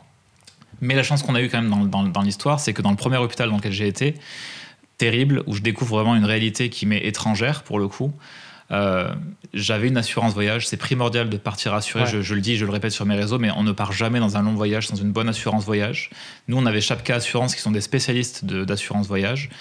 Et donc, quand on contacte Chapka, ils ont très vite euh, senti que le diagnostic qui avait été posé sur mon pied n'était pas vraiment très fiable. Il faut savoir que l'hôp- l'hôpital d'Anuradhapura dans lequel j'ai été euh, transporté, du coup, n'ont pas de médecin. J'ai été suturé dans une pièce sans asepsie par un médecin débutant qui m'a confié que c'était sa première suture. Donc, tu vois, c'est pas très rassurant. Ouais, ça inspire pas la confiance. hein. Voilà, et donc dans- pendant la nuit, ils m'ont quand même fait une radio du pied pour vérifier. Et selon eux, alors c'est une machine rouillée, euh, tu vois, qui fait une espèce de claque, euh, pas, pas très moderne le truc. Donc selon eux, j'avais une entorse. Donc le, le- le service commande une botte de contention. Donc soir, je fais du 47. Donc la difficulté pour eux, c'est qu'il fallait la commander à Colombo, la capitale, Mm. la faire rapatrier jusqu'à Anuradhapura à 5 heures de route de là pour que je puisse avoir cette botte. Donc il m'installe une botte de contention et il me laisse sortir de l'hôpital. Sauf que Chapka Assurance n'est pas sûr du diagnostic D'accord. et préfèrent euh, auprès de leurs experts demander une contre-expertise et m'envoyer dans un hôpital beaucoup plus moderne. Donc là, ils me font rapatrier par une ambulance à Colombo, la capitale. Ils préfèrent me faire repasser une batterie de test par acquis de conscience. Et finalement, le diagnostic tombe que j'ai une fracture déplacée, euh, donc beaucoup plus grave que ce qui avait été Ouais. euh, diagnostiqué, puisque j'avais besoin d'être opéré sur place pour être certain de ne pas avoir de séquelles. Donc le chirurgien, quand il m'explique ça, j'ai 35 ans, il me dit, voilà, si tu veux être sûr de pouvoir remarcher sans séquelles, il faut que je t'opère ici, parce que même si tu prends le temps de rentrer dans ton pays, il y a quand même un risque de calcification. C'est très rapide, il faut faire ça au plus vite. Ah ouais, ok. Pour pas être obligé de recasser, etc. Il vaut mieux le faire tout de suite. Donc forcément, quand il, alors il a pris le temps de m'expliquer ça en anglais, il a pris vraiment le, il a trouvé les bons mots pour que je sois sûr de bien comprendre ce qu'il allait me faire. Il m'explique que je vais avoir une plaque en métal dans le pied. Enfin, sur le coup, bah forcément, c'est hyper angoissant. Comme tu l'as dit tout à l'heure, je me retrouve au Sri Lanka, c'est pas mon pays, c'est Ouais. pas ma langue, euh, c'est pas mon décor habituel. Bah là, Euh, tu, tu voulais sortir de ta zone de confort. euh, J'y étais en Tu y plein es, dedans, quoi, tu vois. Mais finalement, encore une fois, tu acceptes la situation, t'as pas le choix. Mm. De toute façon, t'es là, t'as pas le choix, Ouais, tu tu peux y pas es, ouais. marcher, t'y es, quoi. Donc, je lui dis, OK, allons-y. Donc, lui, il m'a opéré une première fois, puisqu'il fallait remettre l'os dans l'axe. Puis, il a attendu 24 heures que l'assurance valide. Il y en avait pour plus de 10 000 euros. Donc, d'où l'intérêt d'être Ouais. bien assuré, parce que 10 000 euros, euh, on aurait pu les prendre sur notre budget tour du monde, mais Ouais, c'est mais 10 000 bon. euros que t'as plus pour voyager derrière. Ouais, donc, l'assurance prend tout en charge et je les remercie parce qu'ils ont été vraiment exceptionnels. Et donc, l'assurance donne son feu vert pour passer, euh, pour passer à la caisse. Et je suis réopéré cette fois-ci pour installer la plaque et faire tout ce qui allait derrière. Et donc ensuite, ce qui a été un peu compliqué, c'est que l'assurance voyage, forcément, ça reste une assurance. Ils ont voulu nous rapatrier, mais en mode euh, low cost, quoi, tu vois, à Ah ouais, traverser le monde pour pouvoir rentrer en France. Et là, le chirurgien est catégorique, il leur dit euh, non, non, mais là, euh, Julien ne peut sortir de l'hôpital que si il voyage en business class, la jambe allongée Bah oui. et le vol le plus direct vers Paris possible, tu vois. Donc ça a pris, je pense, 4-5 jours. Le temps que l'équipe de l'hôpital et mon assurance se mettent d'accord sur le plan de ouais, vol. Moi, au milieu, je suis complètement euh, perdu en me, disant, en me disant mais pourquoi ça prend autant de temps? Qu'est-ce qui se passe quoi? On n'avait pas de Wi-Fi, pas de réseau, on était vraiment coupé du monde. Donc Ouais. moi, j'avais pas de, de prise, enfin de, de j'avais pas de moyen de savoir où ça en était quoi. Ouais. Donc euh, au bout de 4-5 jours, l'hôpital et l'assurance se mettent d'accord. Je finis par sortir de l'hôpital. Ce qui a été pénible, c'est qu'en fait, on est rapatrié sur un vol euh, Emirates. Euh, mon mari en économie, classe économique, moi en business class. Et ce qui était compliqué, c'est comme j'étais plâtré jusqu'au genou, il fallait absolument que j'ai des piqûres de antiflébite. Et ça a été hyper compliqué parce que pendant le vol, l'équipe n'a pas été très compréhensive sur le fait que c'est un rapatriement médical. Nicolas a eu beaucoup de mal à monter en business class pour me faire les piqûres. Enfin, Ah tu vois, ouais, ça a été plein de complications qui m'ont aussi fait découvrir euh, le rapatriement médical et, et ses limites en fait parce que pour le coup bon là c'était Emirates donc peut-être que ça concerne que Emirates ce que je raconte mais du début à la fin il y a eu ces complications inutiles à mon sens qui ont rendu encore plus pénible la situation Ouais, ils voulaient pas aider euh, la situation du tout. ils étaient vraiment sur le côté lui il est en éco vous êtes en business c'est deux mondes Ouais, différents et se Catégorique, toi t'es là, toi t'es là, et vous Tu vois, pas quoi. j'ai eu beau leur dire, moi, la business, je m'en fous. Enfin, surtout que là, je suis pas dans le cadre d'un tour, d'un voyage touristique, je suis dans le Ouais, cadre d'un ouais. rapatriement médical, je suis déjà pas bien. Enfin, n'en rajoutez pas, quoi. Et Ouais, le pire, je pense que ça a été à Dubaï quand on est arrivé à, à l'aéroport de Dubaï sur le transit. Où, ben, quand tu es en business, moi je découvre, hein, c'est la première fois de ma vie que je voyage en business class. Tu vois, tu es conduit, conduit au lunch. Et là, en fait, au lunch, la personne qui gère le lunch, la dame qui gère le lunch, dit clairement, frontalement, sans gêne, lui, il est le bienvenu. Par contre, le monsieur, là, il n'est pas le bienvenu. Et je dis, pardon, mais le monsieur en question, c'est mon mari. Comment ça, il n'est pas le bienvenu? Enfin, Mm. Je m'en fiche de ton lunch. Quoi. Moi, ce qui me pose, c'est mon mari, c'est qu'on puisse rentrer chez nous au plus vite. Donc, j'en ai rien à faire de ton lunch. Et donc, elle finit par nous laisser entrer, puisque forcément, elle n'avait pas trop le choix. Et là, je dis à Nicolas, j'ai là, on se déglingue le buffet, petit four, champagne, au moins on en profite. Ouais, c'est clair. Au moins, on en profite. parce que Ce Vengeance, sera peut-être la seule fois de notre vie qu'on sera en business class. Parce qu'encore une fois, moi, je m'en fiche de voyager en business. C'est pas un truc qui m'excite. Donc, profitons-en, quoi. Et donc, on finit par arriver euh, quelques heures plus tard à Paris. Et donc, ce qui est compliqué à ce moment-là, c'est que forcément, moi, j'ai le temps de, de réaliser ce qui se passe aussi. hein. En même temps, même si je suis un peu sous le choc, fin du tour du monde. Ouais, tu comprends la situation. euh, rapatriement direct. médical au bout de trois semaines. Bah ouais. On partait pour deux ans, on est parti trois semaines. Retour chez papa, retour chez papa de Nicolas, quelle gentillesse de nous héberger. ouais. Mais Ah oui, quand bah tu oui, parce que retournes vous plus rien à Paris du coup. Quand t'as plus rien, tu retournes chez papa, maman. Bah ouais, j'avoue. Ouais, tu peux pas prendre une loc euh, en deux secondes. euh. c'est horrible, tu vois. Ouais. Enfin, horrible pas par rapport au fait qu'on soit chez papa de Nicolas, mais c'est horrible dans le fait que voilà, tu, tu pensais kiffer ta vie deux ans, et au bout de trois semaines, t'es retour à la case départ, mais même moins bien que la case départ, tu vois, t'as plus rien, plus d'appart, plus rien, donc t'es chez les autres. Et derrière, bah, le coup près qu'on a tous vécu, c'est qu'en plus de tout ça, il y a eu la pandémie qui est arrivée en Europe très vite. Nous, Ouais. quand on était au Sri Lanka en février 2020, il y avait deux cas au Sri Lanka. On rentre en France le 12 février 2020. Deux mois après, on était, Ouais, euh, un mois, un mois après, on était. Ouais, Donc- c'était le 16 mars, je crois. Donc pour te dire à quel point, entre le 12 février où c'était juste en Asie, Ouais. mais sur des cas très... euh, Enfin, la Chine un peu plus, mais le Sri Lanka, il y avait deux cas. Mm. Un mois après, toute l'Europe était confinée. Donc c'est pour dire que le Covid est arrivé par-dessus tout ça. Ouais. Et donc là, forcément, j'en ai repris une couche, tu vois. Moi, j'ai pas pu me rééduquer, j'ai pas pu faire ma rééducation puisque du coup, les kinés étaient fermés. Ah donc bah au ouais. moment où j'ai commencé à pouvoir euh, mettre le pied par terre, pas de kiné, donc je faisais ça par visio. Donc tu vois, c'était toutes euh, des angoisses d'un mec de 35 ans qui ne sait pas s'il va remarcher, s'il va remarcher, comment il va remarcher, pas possibilité de me rééduquer. Donc c'est vrai que ça a été un petit peu compliqué. Et surtout, moi, j'ai eu cette confrontation avec moi-même où je me dis ce rêve de gosse de tour du monde que j'avais eu et qui s'était concrétisé, finalement, Il il, avait été balayé au bout de trois semaines. Quoi. Ouais. Donc ça a été hyper compliqué et je pense que ça, ouais, ça a été un petit peu compliqué parce qu'encore une fois, on a mis beaucoup d'énergie, tu vois, à préparer ce projet-là. Ouais. On n'avait plus de travail parce que finalement, le travail, ça peut être aussi un moyen où tu te raccroches à quelque chose de concret. Plus de travail, entreprise fermée, le Covid. Et donc finalement, ce qui nous a aidé un petit peu à traverser cette grosse tempête, c'est qu'on a acheté une 4L euh, entre les deux confinements et on est parti sur les routes de France faire un road trip en 4L, donc entre le premier confinement et le deuxième confinement. Et finalement, tu vois, comme quoi, ça rejoint ce qu'on disait tout à l'heure, où rien n'arrive par hasard, on s'est rendu compte en faisant ça qu'on était prêt à partir de deux ans faire un tour du monde dans 24 pays et qu'on connaissait absolument pas notre propre pays, la France. Tu vois, c'est complètement paradoxal en fait. Ouais, on, dit, partait pour deux ans à Ouais, l'étranger. on veut partir au bout du monde, sachant qu'on connaît pas ce qu'il y a autour de chez nous, quoi. Bah, c'est ça. Du coup, bah, on part sur les d'acheter une 4L, voiture emblématique française. euh, on, on la trouve en plein confinement. Notre garagiste va la chercher parce que confinement. Ah bah oui, ouais. Il la rapatrie, il Ah la restaure. On part dès que le premier confinement, je crois que c'était le 14 juillet, donc on est parti tout de suite après le premier confinement, hop, en road trip. On est rentré la veille du deuxième confinement, donc on a kiffé trois mois, puis après de nouveaux confinements. Et donc ça nous a aidé à un petit peu à canaliser cette énergie négative dans laquelle on se trouvait et à se reconnecter avec notre envie de profond, notre envie de voyage et cet exotisme qu'on n'avait pas eu à l'étranger, mais qu'on Ouais. a finalement quand même trouvé chez nous en France, D'accord. puisqu'on a franchement euh, vraiment kiffé le truc. Quoi. Vous avez fait toute la France? Toute la France, Corse incluse. Ok. Euh, donc on a traversé en gros toutes les régions euh, côtière, euh, c'était plus simple puisque comme on dormait en bivouac, il faut, faut, bien se remettre dans le contexte, on était en plein confinement, on ne savait pas à ce moment-là. Le premier confinement, je te rappelle qu'on avait tous peur les uns des autres. Mmh. il y avait une distanciation sociale. donc, nous, nos followers, spontanément, nous ont proposé de nous héberger ou en tout cas qu'on puisse venir chez eux. Mais comme il y avait cette, cette méconnaissance du Covid, on n'osait pas aller chez les gens. Donc, on s'est dit, c'est adorable, mais on ne peut pas faire prendre ce risque à des gens. On peut pas prendre nous-mêmes le risque d'être de, contaminé. Bah on n'avait pas le, vaccin à l'époque.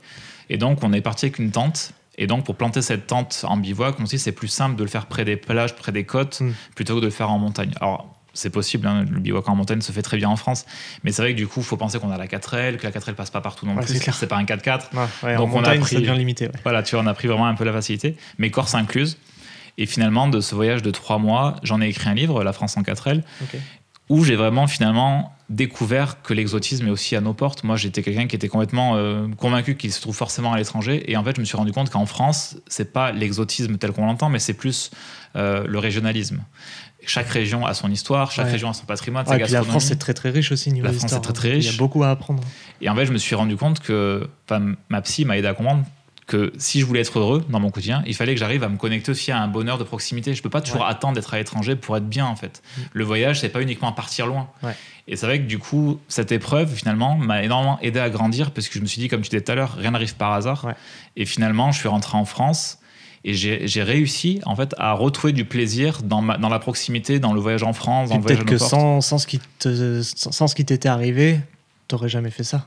Bah exactement. Je pense que bah, le retour en 4L, clairement, on n'y avait jamais pensé. Quoi. Bah ouais, si tu t'étais pas cassé la jambe dans une plaque d'égout euh, au Sri Lanka, tu n'aurais jamais fait un Tour de France en 4L. Ça c'est sûr. Le Tour de France, on n'en avait jamais parlé. Bah ouais. La 4L encore moins. Ça s'est fait sur un coup de tête, euh, pareil comme le Tour du Monde. C'est ça. En fait, ça s'est fait. Alors la 4L, pourquoi la 4L C'est simplement parce que ma grand-mère en avait une.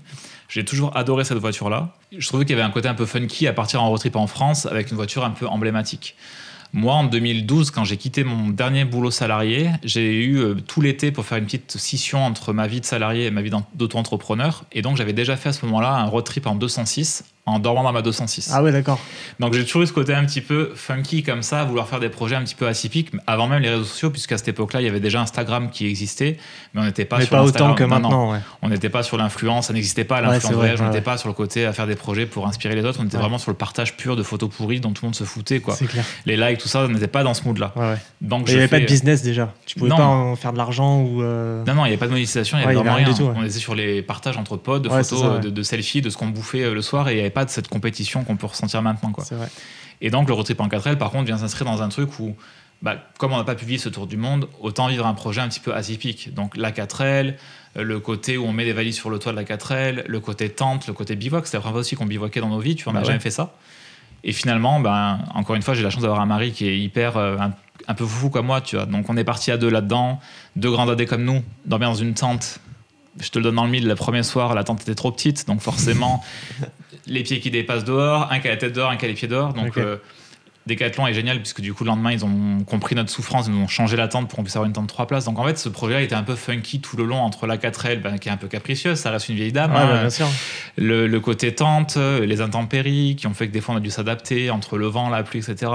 Les, paysages qui permettent pas forcément toujours partout, notamment sur la côte d'Azur. Tu vois c'est très compliqué de bivouaquer sur la côte d'Azur, c'est pas des paysages qui sont prévus pour ça.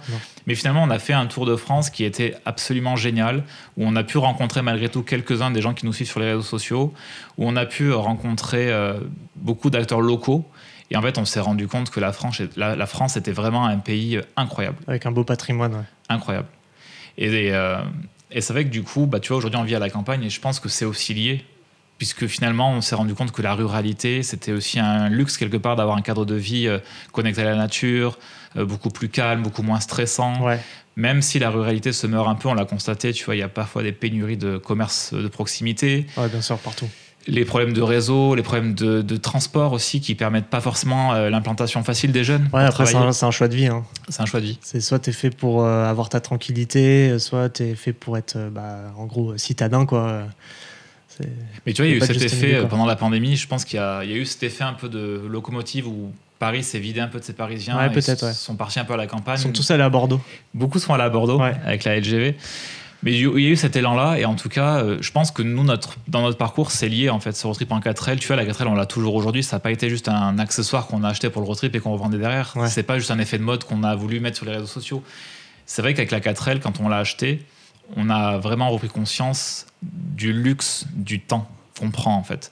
Typiquement, quand on traverse la France aujourd'hui, comme là à Noël, on va y en, en- en famille, on prend le temps en fait de traverser la France et on n'en souffre pas. C'est-à-dire que le chemin fait partie de l'aventure. Ouais, ok. Alors qu'avec une voiture récente, t'es tenté à prendre l'autoroute et aller à tout berzingue. Ouais, ou alors de prendre le train et en deux heures, t'es à Paris, quoi. Oui, c'est ça. Tandis que prendre ta 4L, bah, tu passes déjà peut-être pas par l'autoroute. C'est ça. Tu On prend jamais petites- l'autoroute. Bah oui, bah, tu m'étonnes.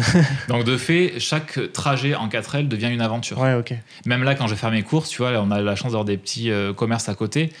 Je passe toujours par les routes de derrière et pas par la voie principale. Parce que je trouve que tout de suite, c'est une aventure. Ouais. Et donc, cette ode à la lenteur, comme je l'appelle, l'ode à la lenteur, elle est venue en fait euh, nous, nous apporter euh, cette conscience en fait que le temps, c'était finalement la plus belle richesse qu'on pouvait avoir. Ouais. Prendre le temps de faire les choses, prendre le temps de vivre tout simplement Dans un monde où tout va si vite. dans un monde où tout va si Ouais. vite. Et c'est clair que tu vois, ça rejoint du coup, ben, quand tu parlais de la casquette d'entrepreneuriat, freelance, etc., j'ai compris en étant à mon compte que la plus grande des richesses, c'était le temps. D'accord. Et c'est vrai qu'aujourd'hui, euh, je sais pas si je suis devenu un peu foufou à 38 ans, mais je, je m'en fiche complètement en fait que, si- que le business fonctionne ou pas. Ce qui est précieux pour moi, c'est mon temps et d'avoir le temps de développer les projets qui m'excitent. En fait, je Ouais, de lever le profiter matin. vraiment ce que t'as envie de faire, quoi. C'est ça. Ok. Moi, je suis quelqu'un, quand je me couche le soir, j'ai hâte que la journée recommence le lendemain, en fait Ouais, moi je suis pareil. je dors mal puisque je, mon cerveau s'arrête jamais. J'ai du mal à le mettre sur pause. Des fois, je dis mais comment on met sur pause le truc? Ça, ça cogite de partout. Ouais. Et je me fais violence puisque je suis quand même en couple, donc j'essaie de pas me relever la nuit. Mais quand Ouais. j'étais célibataire, je me relevais la nuit pour Pour allumer bosser le PC, ça Ah ouais bosser. Enfin, et c'est vrai que du coup, le temps, là, je trouve que c'est la plus grande des richesses, quoi. Quand, Euh, on, quand on arrive à le, à le gérer, à savoir comment le gérer, c'est c'est- trop bien. Tu vois, comme là, euh, je je me donne tous les moyens de partir de plus en plus lentement quand je pars à l'étranger. Là, je reviens d'un voyage au, Sri Lanka de 45 jours. Et c'est vrai que chaque fois que je me présente en tant que Français ou en tant que touriste, les gens ramènent toujours ça à l'argent. T'as de la chance d'être Français parce que Ah ouais. riche. Moi, je leur dis, mais en fait, j'ai de la chance surtout d'être libre. La liberté que j'ai quand je pars trois mois à l'étranger en voyage, je me dis, mais ça, c'est la plus grande de mes richesses. Je m'en fiche que mes comptes soient vides au retour. Ce qui compte pour moi, c'est de prendre le temps. Ah ouais, c'est l'expérience. Et euh, donc du coup, on va reparler vite fait du livre que tu as écrit sur le Ouais. voyage en 4L. Ça s'est passé comment ce... Déjà l'idée de d'écrire un livre? C'est une Alors- idée que tu avais au départ ou c'est venu après le voyage? En fait, euh, pendant qu'on vivait ce road trip-là, je te disais, je me suis reconnecté avec euh, l'exotisme à la française, à me rendre compte que chaque région avait vraiment des spécificités. J'avais conscience que la France était déjà vachement multiple au niveau de la gastronomie. Mm. Ça, j'avais déjà expérimenté. Étant un grand gourmand, j'avais déjà eu connaissance qu'en France, partout où tu passes, il y a des plats locaux à tester, etc. Lors de ce road trip-là, le fait de prendre que des routes de campagne, euh, de prendre le temps de visiter le petit patrimoine, on appelle ça le petit patrimoine, ce sont tout ce qui est église, petit château, petite chapelle, euh, petits musées, etc. On s'est rendu compte que la France avait une richesse patrimoniale énorme en Ah fait. ouais, ouais. Énorme. Il y en a pour tous les goûts, euh, il y en a pour tous les budgets, Et il y en a pour où tu tous vas, les- dans partout où tu vas. tous les départements, c'est Et c'est ce qui fait la de la France. C'est-à-dire que quand tu pars euh, n'importe où en France, il y a vraiment cette richesse qu'on retrouve partout Mm. qui fait la France, l'identité de la France. Et donc, quand on a commencé à avancer, moi je suis quelqu'un qui prend beaucoup de notes. Je pense que ça, c'est un peu euh, ce qui m'a amené à être blogueur voyage, c'est que je prends beaucoup, beaucoup de notes, je note beaucoup de choses, je prends beaucoup de photos. Je suis très, très curieux. Peut-être le métier d'attaché presse aussi qui te. Peut-être. euh, Je sais oui, pas, qui te développe euh, le fait de noter tout le temps des, des choses. Je, je sais pas. Je sais pas, en tout cas, ça vient comme ça. La volonté d'écrire, euh, euh. J'ai envie d'écrire et de compiler des souvenirs. Alors, ça passe beaucoup par la photo, par l'écriture. Et donc, je me suis mis à prendre beaucoup de notes. Et ces notes, finalement, faisaient des plans. Et puis, ces plans faisaient des mots. Et ces mots finissaient par faire des chapitres. D'accord. Et je me suis dit, à la fin de ce road trip, je me suis dit, mais en fait, moi, j'ai pas d'objectif. euh, c'est pas un ego de sortir un livre. Mais je me suis dit, ça pourrait être un super challenge personnel de sortir un livre comme une lettre d'amour à mon pays, en fait. D'accord. Sauf qu'au moment où je prends cette décision avec moi-même d'écrire un livre, euh, je te dis, j'ai fini par l'écrire. euh, Trois ans après, aujourd'hui, il est là. Le manuscrit fait 400 pages, donc c'est un Ouais. dictionnaire. Mais au moment où je prends cette décision, j'ai aucune connaissance de ce que ça veut dire écrire un livre. Puis tu mesures pas euh, l'ampleur du, du travail que c'est, quoi. Non, tu mesures pas l'ampleur que c'est. Et surtout, moi, j'avais pas de. Comment dire Comme tu l'as dit, j'ai pas de plan d'attaque. En fait, je sais pas par où m'y prendre. Écrire un livre, c'est écrire le livre, c'est écrire le plan, c'est écrire la quatrième de couverture, c'est faire le sommaire, c'est faire le chapitrage, c'est se relire, c'est corriger les fautes, c'est réécrire.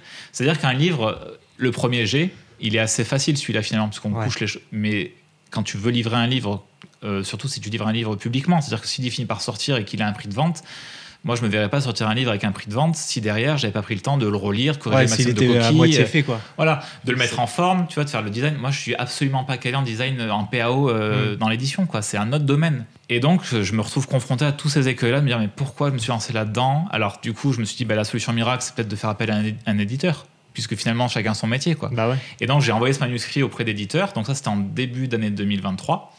Trois gros éditeurs français, je ne citerai pas, puisque du coup, ça n'a pas abouti. Donc, euh, mais en gros, trois gros éditeurs français, les principaux, sont intéressés par le projet. Mais je pense qu'encore une fois, voilà, c'est un business qui est tendu. Ils reçoivent beaucoup de manuscrits. Ouais. Je vois que les choses prennent beaucoup de temps. Moi, je suis parti cinq mois à l'étranger cette année. Et au bout de cinq mois, j'ai toujours pas de retour. Ou, Enfin, j'en ai eu un concret de retour, mais où il ferait tout retravailler en gros. Donc, si tu veux, je me suis dit, bon, ben, ok, c'est peut-être pas la bonne piste non plus à exploiter, puisque ça fait quand même trois ans que je suis sur ce projet-là. Maintenant, il faut que ça sorte, quoi. Ouais, ouais. Et je me suis dit, si je veux vraiment aller au bout de mon idée première, qui était un- une idée de challenge personnel, de le sortir par moi-même, je me suis dit, bah ok, je ne sais pas mettre en forme le livre, donc là j'ai actuellement le manuscrit, j'ai toute la PAO à faire, je ne sais pas, par, je ne sais pas comment je vais m'y prendre, mais je me suis dit, finalement, si j'arrive à aller au bout d'un- d'un- d'une version papier, par moi-même, ça sera beaucoup plus beau que de le confier à quelqu'un qui va en faire quelque chose de différent. Un Ouais, qui, éditeur, qui va l'adapter à sa forme, euh, à sa ligne édito. euh. c'est, tu vois, c'est immanquable et je le comprends. Bah un, oui. édi- un éditeur qui investit de l'argent sur ton projet, forcément, il faut Faut que ça lui rentre dans un petit peu voilà, aussi, que ça rentre dans des codes, Ouais.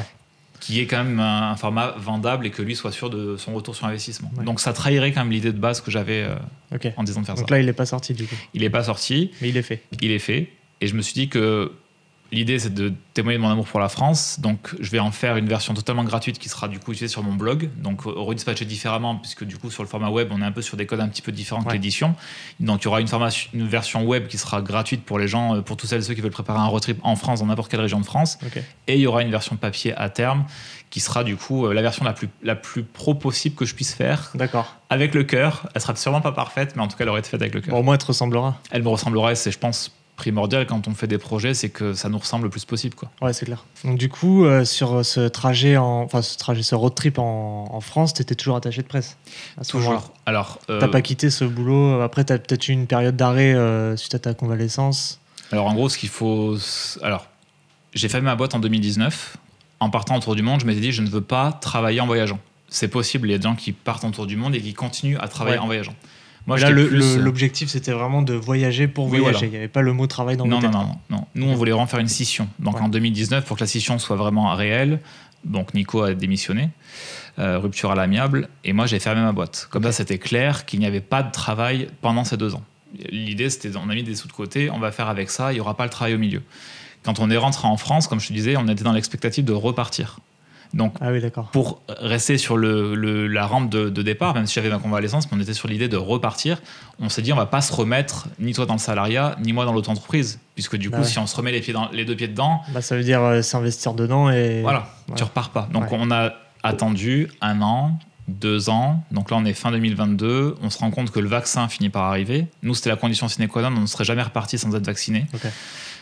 D'autant plus, après ce que j'ai pu voir euh, dans l'hôpital d'Anuradhapura, il n'était pas question pour moi d'être un voyageur qui voyage en faisant prendre le moindre risque à qui que ce soit. Moi, après, je respecte les anti-vaccins, mais, mais me concernant, c'était inconcevable que je puisse recommencer à voyager sans avoir reçu ma- Ouais. mes doses de vaccin.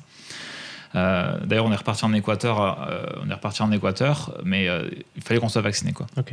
Donc, fin 2022, on se rend compte que c'est encore bien tendu et que ce projet ne pourrait pas se faire. Et donc là, on a commencé à se dire bon ben maintenant qu'on est vraiment rentré, il va vraiment falloir qu'on reprenne un peu le travail, quoi. Tu vois. Donc c'est comme ça qu'on a fini par s'y remettre. C'est plus par euh, bah, par euh, pas par dépit, mais on a fini par se rendre compte que le tour du monde n'était pas possible et qu'on n'allait pas pouvoir rester tout- toujours chez les, chez les uns, chez les autres, quoi. À un moment donné, il faut qu'on qu'on sorte Pas de cette possible impasse. maintenant, peut-être qu'il sera possible plus tard. Ouais, mais quand tu passes deux ans de ta vie chez les uns, chez les autres, Ouais. il arrive à un moment donné, puis on est en couple, tu vois. Donc Ouais, c'est-à-dire c'est qu'un couple, il a besoin de son intimité, Ouais. il a besoin de. On n'a pas les mêmes rythmes de vie que les parents. Euh, donc on a passé comme ça un an chez le papa de Nicolas, un an chez un ami à Perpignan. On les remerciera jamais assez, puisque grâce à eux, on a pu patienter euh, en conservant euh, le budget et notre rêve. Mais au bout de deux ans, on se dit c'est plus possible. Quoi. Notre couple était vraiment tendu, puisque c'est une situation qui est très inconfortable pour un couple. Et donc, on a fini par acheter une maison. On s'est dit, bah, finalement, ces économies-là, on va les mettre dans l'achat d'une maison, qu'on a pu acheter cash. On a mis toutes nos économies dans cette maison. Et on s'est dit, bon, bah voilà, maintenant nos comptes sont vraiment vides. Donc, on n'a plus le choix que de se remettre à travailler. Ouais, bien sûr. Mais finalement, c'est aussi un magnifique projet de vie. Et c'est, euh, je trouve, magnifique d'être arrivé à, à avoir un projet immobilier comme le nôtre, sachant que ça fait partie des économies qu'on avait mis pour un tour du monde. Donc tu vois, même si le tour du monde n'a pas pu avoir Ouais, lieu, c'est mis dans quelque chose en commun déjà pour vous. Voilà, et c'est un projet, encore une fois, dont on profite à deux. Nicolas est à son compte aussi Ouais. depuis, quelques, depuis quelques années. Je suis à mon compte depuis quelques années. Et donc ici, on a notre liberté, on fait chacun ce qu'on aime faire. Et cette maison, on l'a fait à notre image. Quoi. Ouais. Là, tu peux voir derrière nous, c'est toutes des choses homemade, on fait tout par nous-mêmes. Et donc, je trouve que c'est magnifique, finalement, d'arriver à créer un cadre de vie aussi qui nous ressemble et qui nous laisse toujours cette liberté dont on parle depuis le début. Yes. Donc du coup, euh, tu as repris ton boulot J'ai repris mon boulot, de d'attaché de presse. attaché de presse. Ok. Et très rapidement, j'ai senti que c'était plus pour moi. Ok. parce que l'industrie de la musique a beaucoup évolué, parce que c'est un métier qui est différent aujourd'hui, parce que les réseaux sociaux ont finalement remis en question le rôle de l'attaché de presse, parce que les artistes de plus en plus se rebellent aussi contre les maisons de disques qui les a un petit peu exploités et pris pour des produits pendant trop longtemps, donc ils se mettent de plus en plus à leur compte en Ouais. étant leur propre attaché de presse, leur propre maison de disques, Bah, leur propre produit. leur propre produit, tu vois. Donc Ouais. finalement, ça remet un, un petit peu en cause bah, nos rôles. Ouais, euh, Peut-être pas seulement le tien aussi, hein, celui de beaucoup de personnes, je pense. Oui, puis je pense qu'un beaucoup de artiste. boulot lié, euh, lié autour de la musique. hein. Je pense qu'il y en a beaucoup qui, qui sont en, en péril maintenant, euh, grâce, grâce peut-être pas grâce, c'est pas le bon mot, mais à cause des réseaux sociaux justement. Oui, puis tu vois, moi j'ai assisté à beaucoup de réunions où l'artiste était en face de moi et tu as des gens dans la pièce qui, qui vont lui dire donc toi tu dois te coiffer comme ça, là on va te faire ci, là tu dois changer de style de, de vêtements. Là. Mm. L'artiste finalement c'était un produit qui était complètement. euh, Donc Pour ça, je pense qu'ils- des ils normes, l'ont compris, codes. tu vois, Ouais, ils l'ont ouais, compris et de plus en plus certains sortent de ce modèle-là et réinventent un nouveau modèle, donc Ouais. euh, l'indépendance. Donc ils deviennent aussi freelance, hein, un peu comme nous autres. Ouais, euh, ouais, c'est un peu ça. hein. ils sont leurs propres patrons. Quoi. Mm. Et je trouve que c'est pas mal parce que du coup, ils embauchent les gens avec qui ils veulent vraiment travailler, qui vont respecter leur vision artistique et qui vont les aider à aller dans ce qu'ils veulent vraiment défendre. Et du coup, toi, est-ce que tu as senti que ça mettait en péril vraiment ton métier avant que tu arrêtes ou... Ce qui m'a fait... Non, c'est plus, moi je te disais tout à l'heure, c'est plus le fait de sentir un blocage au niveau financier. C'est-à-dire que quand j'ai senti que mon rôle n'était plus aussi important pour un artiste, je me suis pas senti la légitimité de prendre de l'argent sans apporter une vraie plus-value à Ouais, l'artiste. c'est plus le côté humain. C'est plus le côté humain. C'est-à-dire qu'un artiste, moi j'ai beaucoup de respect. Alors j'ai eu tout type d'artistes dans mes, dans mes clients. J'ai eu des artistes signés en maison de disque. Donc là, c'est la maison de disque qui te paye. J'ai eu des artistes qui étaient signés dans des petits labels. Donc ça reste le label qui te paye. Et j'ai eu des artistes qui étaient totalement indépendants, là, qui me qui payaient en direct. Donc quand quelqu'un te paye en direct, moi j'ai toujours eu un grand respect, quelle que soit la source d'argent, mais j'ai eu moins de mal à facturer Sony Music ou Universal Music Ouais. que de facturer un artiste qui à son propre compte. Ouais. Tu vois, j'ai un énorme respect pour l'artiste qui va travailler à côté et qui te paye, quand il te paye 5000 euros, c'est 5000 euros qu'il a vraiment poche, ouais. euh, sué. Quoi. Donc j'ai toujours eu la posture d'un énorme respect par rapport à ça, de pas voler les gens. Et d'ailleurs, en 14 ans, je pense pas avoir eu dans ma, dans ma petite carrière euh, un seul problème par rapport à ça. L'artiste a toujours eu conscience et a senti que j'étais investi dans son projet. quoi. Ouais. Quand j'ai senti que mon rôle n'était plus aussi important pour l'artiste et que du coup je ne pouvais pas l'aider à aller plus loin, je me suis dit, mais du coup, quel intérêt j'ai à lui prendre l'argent, sachant que moi-même, je sais que je ne vais, pas pouvoir faire grand-chose. Mm. Quand tu es convaincu toi-même que tu ne peux pas faire grand-chose, bah, il y a deux cas de figure. Soit tu voles les gens, soit tu décides d'arrêter pour pas pour pas tomber dans un écueil qui te fait pas, enfin qui te fait devenir quelqu'un que tu ne veux pas être quoi. Donc j'ai décidé d'arrêter pour cette raison-là. Enfin c'est la raison principale. J'adore les artistes, j'adore ce milieu-là, j'écoute beaucoup de musique, etc. Et c'est peut-être pour ça que tu as arrêté aussi. C'est pour ça Par que respect pour eux. Par respect pour eux. Ok. Et à côté, comme du coup le voyage est ma passion première et que je sens qu'il y a aussi des choses à y faire, etc., je me suis dit bah, pourquoi pas, même si j'ai 38 ans, bah, me donner les chances de faire autre chose qui me plaît tout autant et de faire autre chose. Donc en fait, à 38 ans, c'est vrai que je repars un petit peu à zéro. Aujourd'hui, je repars avec des cartes qui sont très différentes, d'un milieu que je ne connais pas. Le réseau pro, je ne l'ai pas encore. Ouais. Tu vois, j'ai recréé mon LinkedIn euh, en cette rentrée. Je commence à découvrir les contacts, je commence à, à découvrir un petit peu les codes. Mais je trouve ça hyper excitant de repartir sur une page vierge finalement. Et ce qui m'a conforté aussi à être dans vraiment à fond, c'est que du coup, euh, mon dernier voyage au Sri Lanka, euh, c'est un voyage qui est important pour moi et je voulais en parler parce que c'est un voyage solidaire. J'y Ouais. suis reparti trois ans Ouais, après. justement, on va faire un gros chapitre sur ça. ouais. Ouais, c'est hyper important d'en parler parce que ce voyage au Sri Lanka, si tu veux, ça fait trois ans que je parlais du Sri Lanka en filigrane à tous mes proches, à mon mari. Et est-ce que, pardon, je te coupe, mais est-ce que le fait que tu t'es blessé là-bas, tu as eu une, une sensation de- d'inaccompli? Tout à fait. En fait, tu as voulu vivre un voyage que tu pas réussi à vivre et du coup, tu as peut-être voulu boucler la boucle en, en y retournant. Oui, tu as bien compris le truc. En fait, me blesser là-bas, j'ai eu le sentiment qu'il y avait, que j'avais une espèce de dette envers ce pays. D'accord. C'est vraiment le mot. Quand je suis rentré en France, j'ai eu le sentiment profond d'avoir une dette envers le Sri Lanka. Puisque, encore une fois, un pied cassé, euh, s'il est mal réparé, bah, toute ta vie, tu vas garder une séquelle. Et donc, le fait de m'être blessé au Sri Lanka, d'avoir été opéré là-bas, d'avoir été parfaitement opéré là-bas, quand je suis rentré en France, je me suis dit, euh, je ne peux pas ne rien faire pour leur rendre l'appareil. quoi. Ouais. Ce qu'ils m'ont fait, enfin, ce qu'ils m'ont apporté à ce moment-là, c'est primordial dans une vie. Enfin, c'est hyper important. Quand tu es passionné de voyage comme moi, enfin, je pense qu'on sera tous d'accord là-dessus, la mobilité, c'est quand même un luxe. Ouais, bien sûr. Euh, et donc, j'ai eu conscience de ça très très vite. Et donc, ça fait trois ans que je disais à tout le monde, je rêve de retourner au Sri Lanka pour dire merci, juste pour dire merci. Ok. Alors, bien sûr, il y a le côté avion qui me pose des problèmes, dire, bon, traverser tout le globe juste pour dire merci. Mais à un moment donné, euh, je me dis, bon, tu vois, quand, quand ça part du cœur, je pense qu'on pourra tous excuser le fait que on pourra tous comprendre que au-delà de l'impact écologique, voilà, ça me tenait vraiment à cœur de faire ça. Et donc, quand je suis reparti au Sri Lanka cette fois-ci, j'y repartais vraiment avec des missions de cœur, de vouloir remercier les médecins. Donc déjà à l'hôpital de Colombo, celui où on m'a opéré du pied, je, je suis reparti remercier le chirurgien.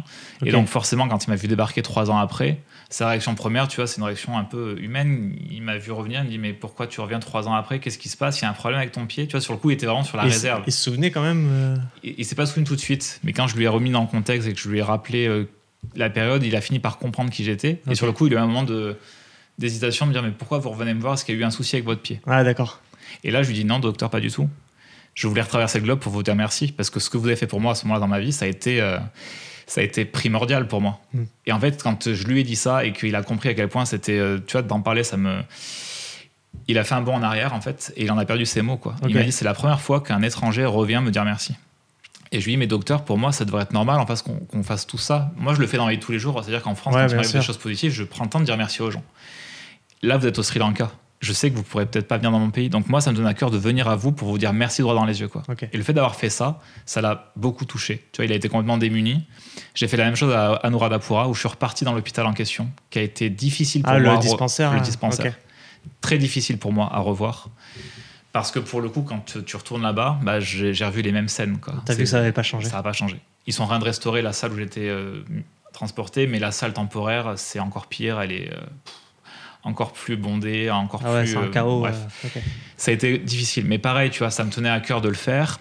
Et en rencontrant le service en question, je me suis retrouvé dans une salle avec 20 étudiants en médecine face à moi. Donc j'étais rassuré du fait que le Sri Lanka commence à former des médecins euh, supplémentaires. D'accord. Et je me retrouve dans une salle avec ces 20 jeunes en face de moi où je raconte mon histoire. Et je me rends compte dans leurs yeux à quel point ça les touche en fait, à quel point ça les inspire et à quel point ils sont, ils sont touchés de voir qu'un Français, enfin un étranger revient dans leur pays à vouloir juste dire merci.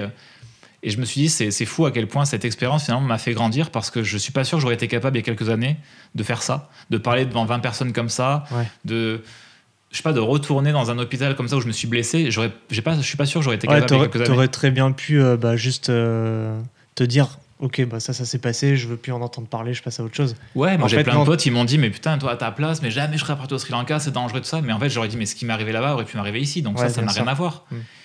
Mais c'est vrai que quelque part, par rapport au retour qu'on m'a fait, je me suis rendu compte que j'avais vraiment réussi à transformer ça en une vraie force, quoi. Ouais, tu te sentais redevable de. de- Je me sentais de ce- redevable, ce qu'ils t'ont fait, quoi. Pour moi, un merci, c'est hyper important. Et, et ce qui s'est passé aussi, c'est que depuis trois ans, je suis resté en contact avec une famille, la famille de Soumit, qui habite à Mirissa, dans le sud de l'île. C'est une famille qu'on a rencontrée dans le cadre du premier voyage qu'on a fait au Sri Lanka, chez qui on a dormi. Et en fait, ce qui a été fou, c'est que cette famille, on a dû passer trois nuits chez eux. Et immédiatement, il s'est passé quelque chose. On a senti qu'il y avait une connexion de cœur qui, qui s'était faite.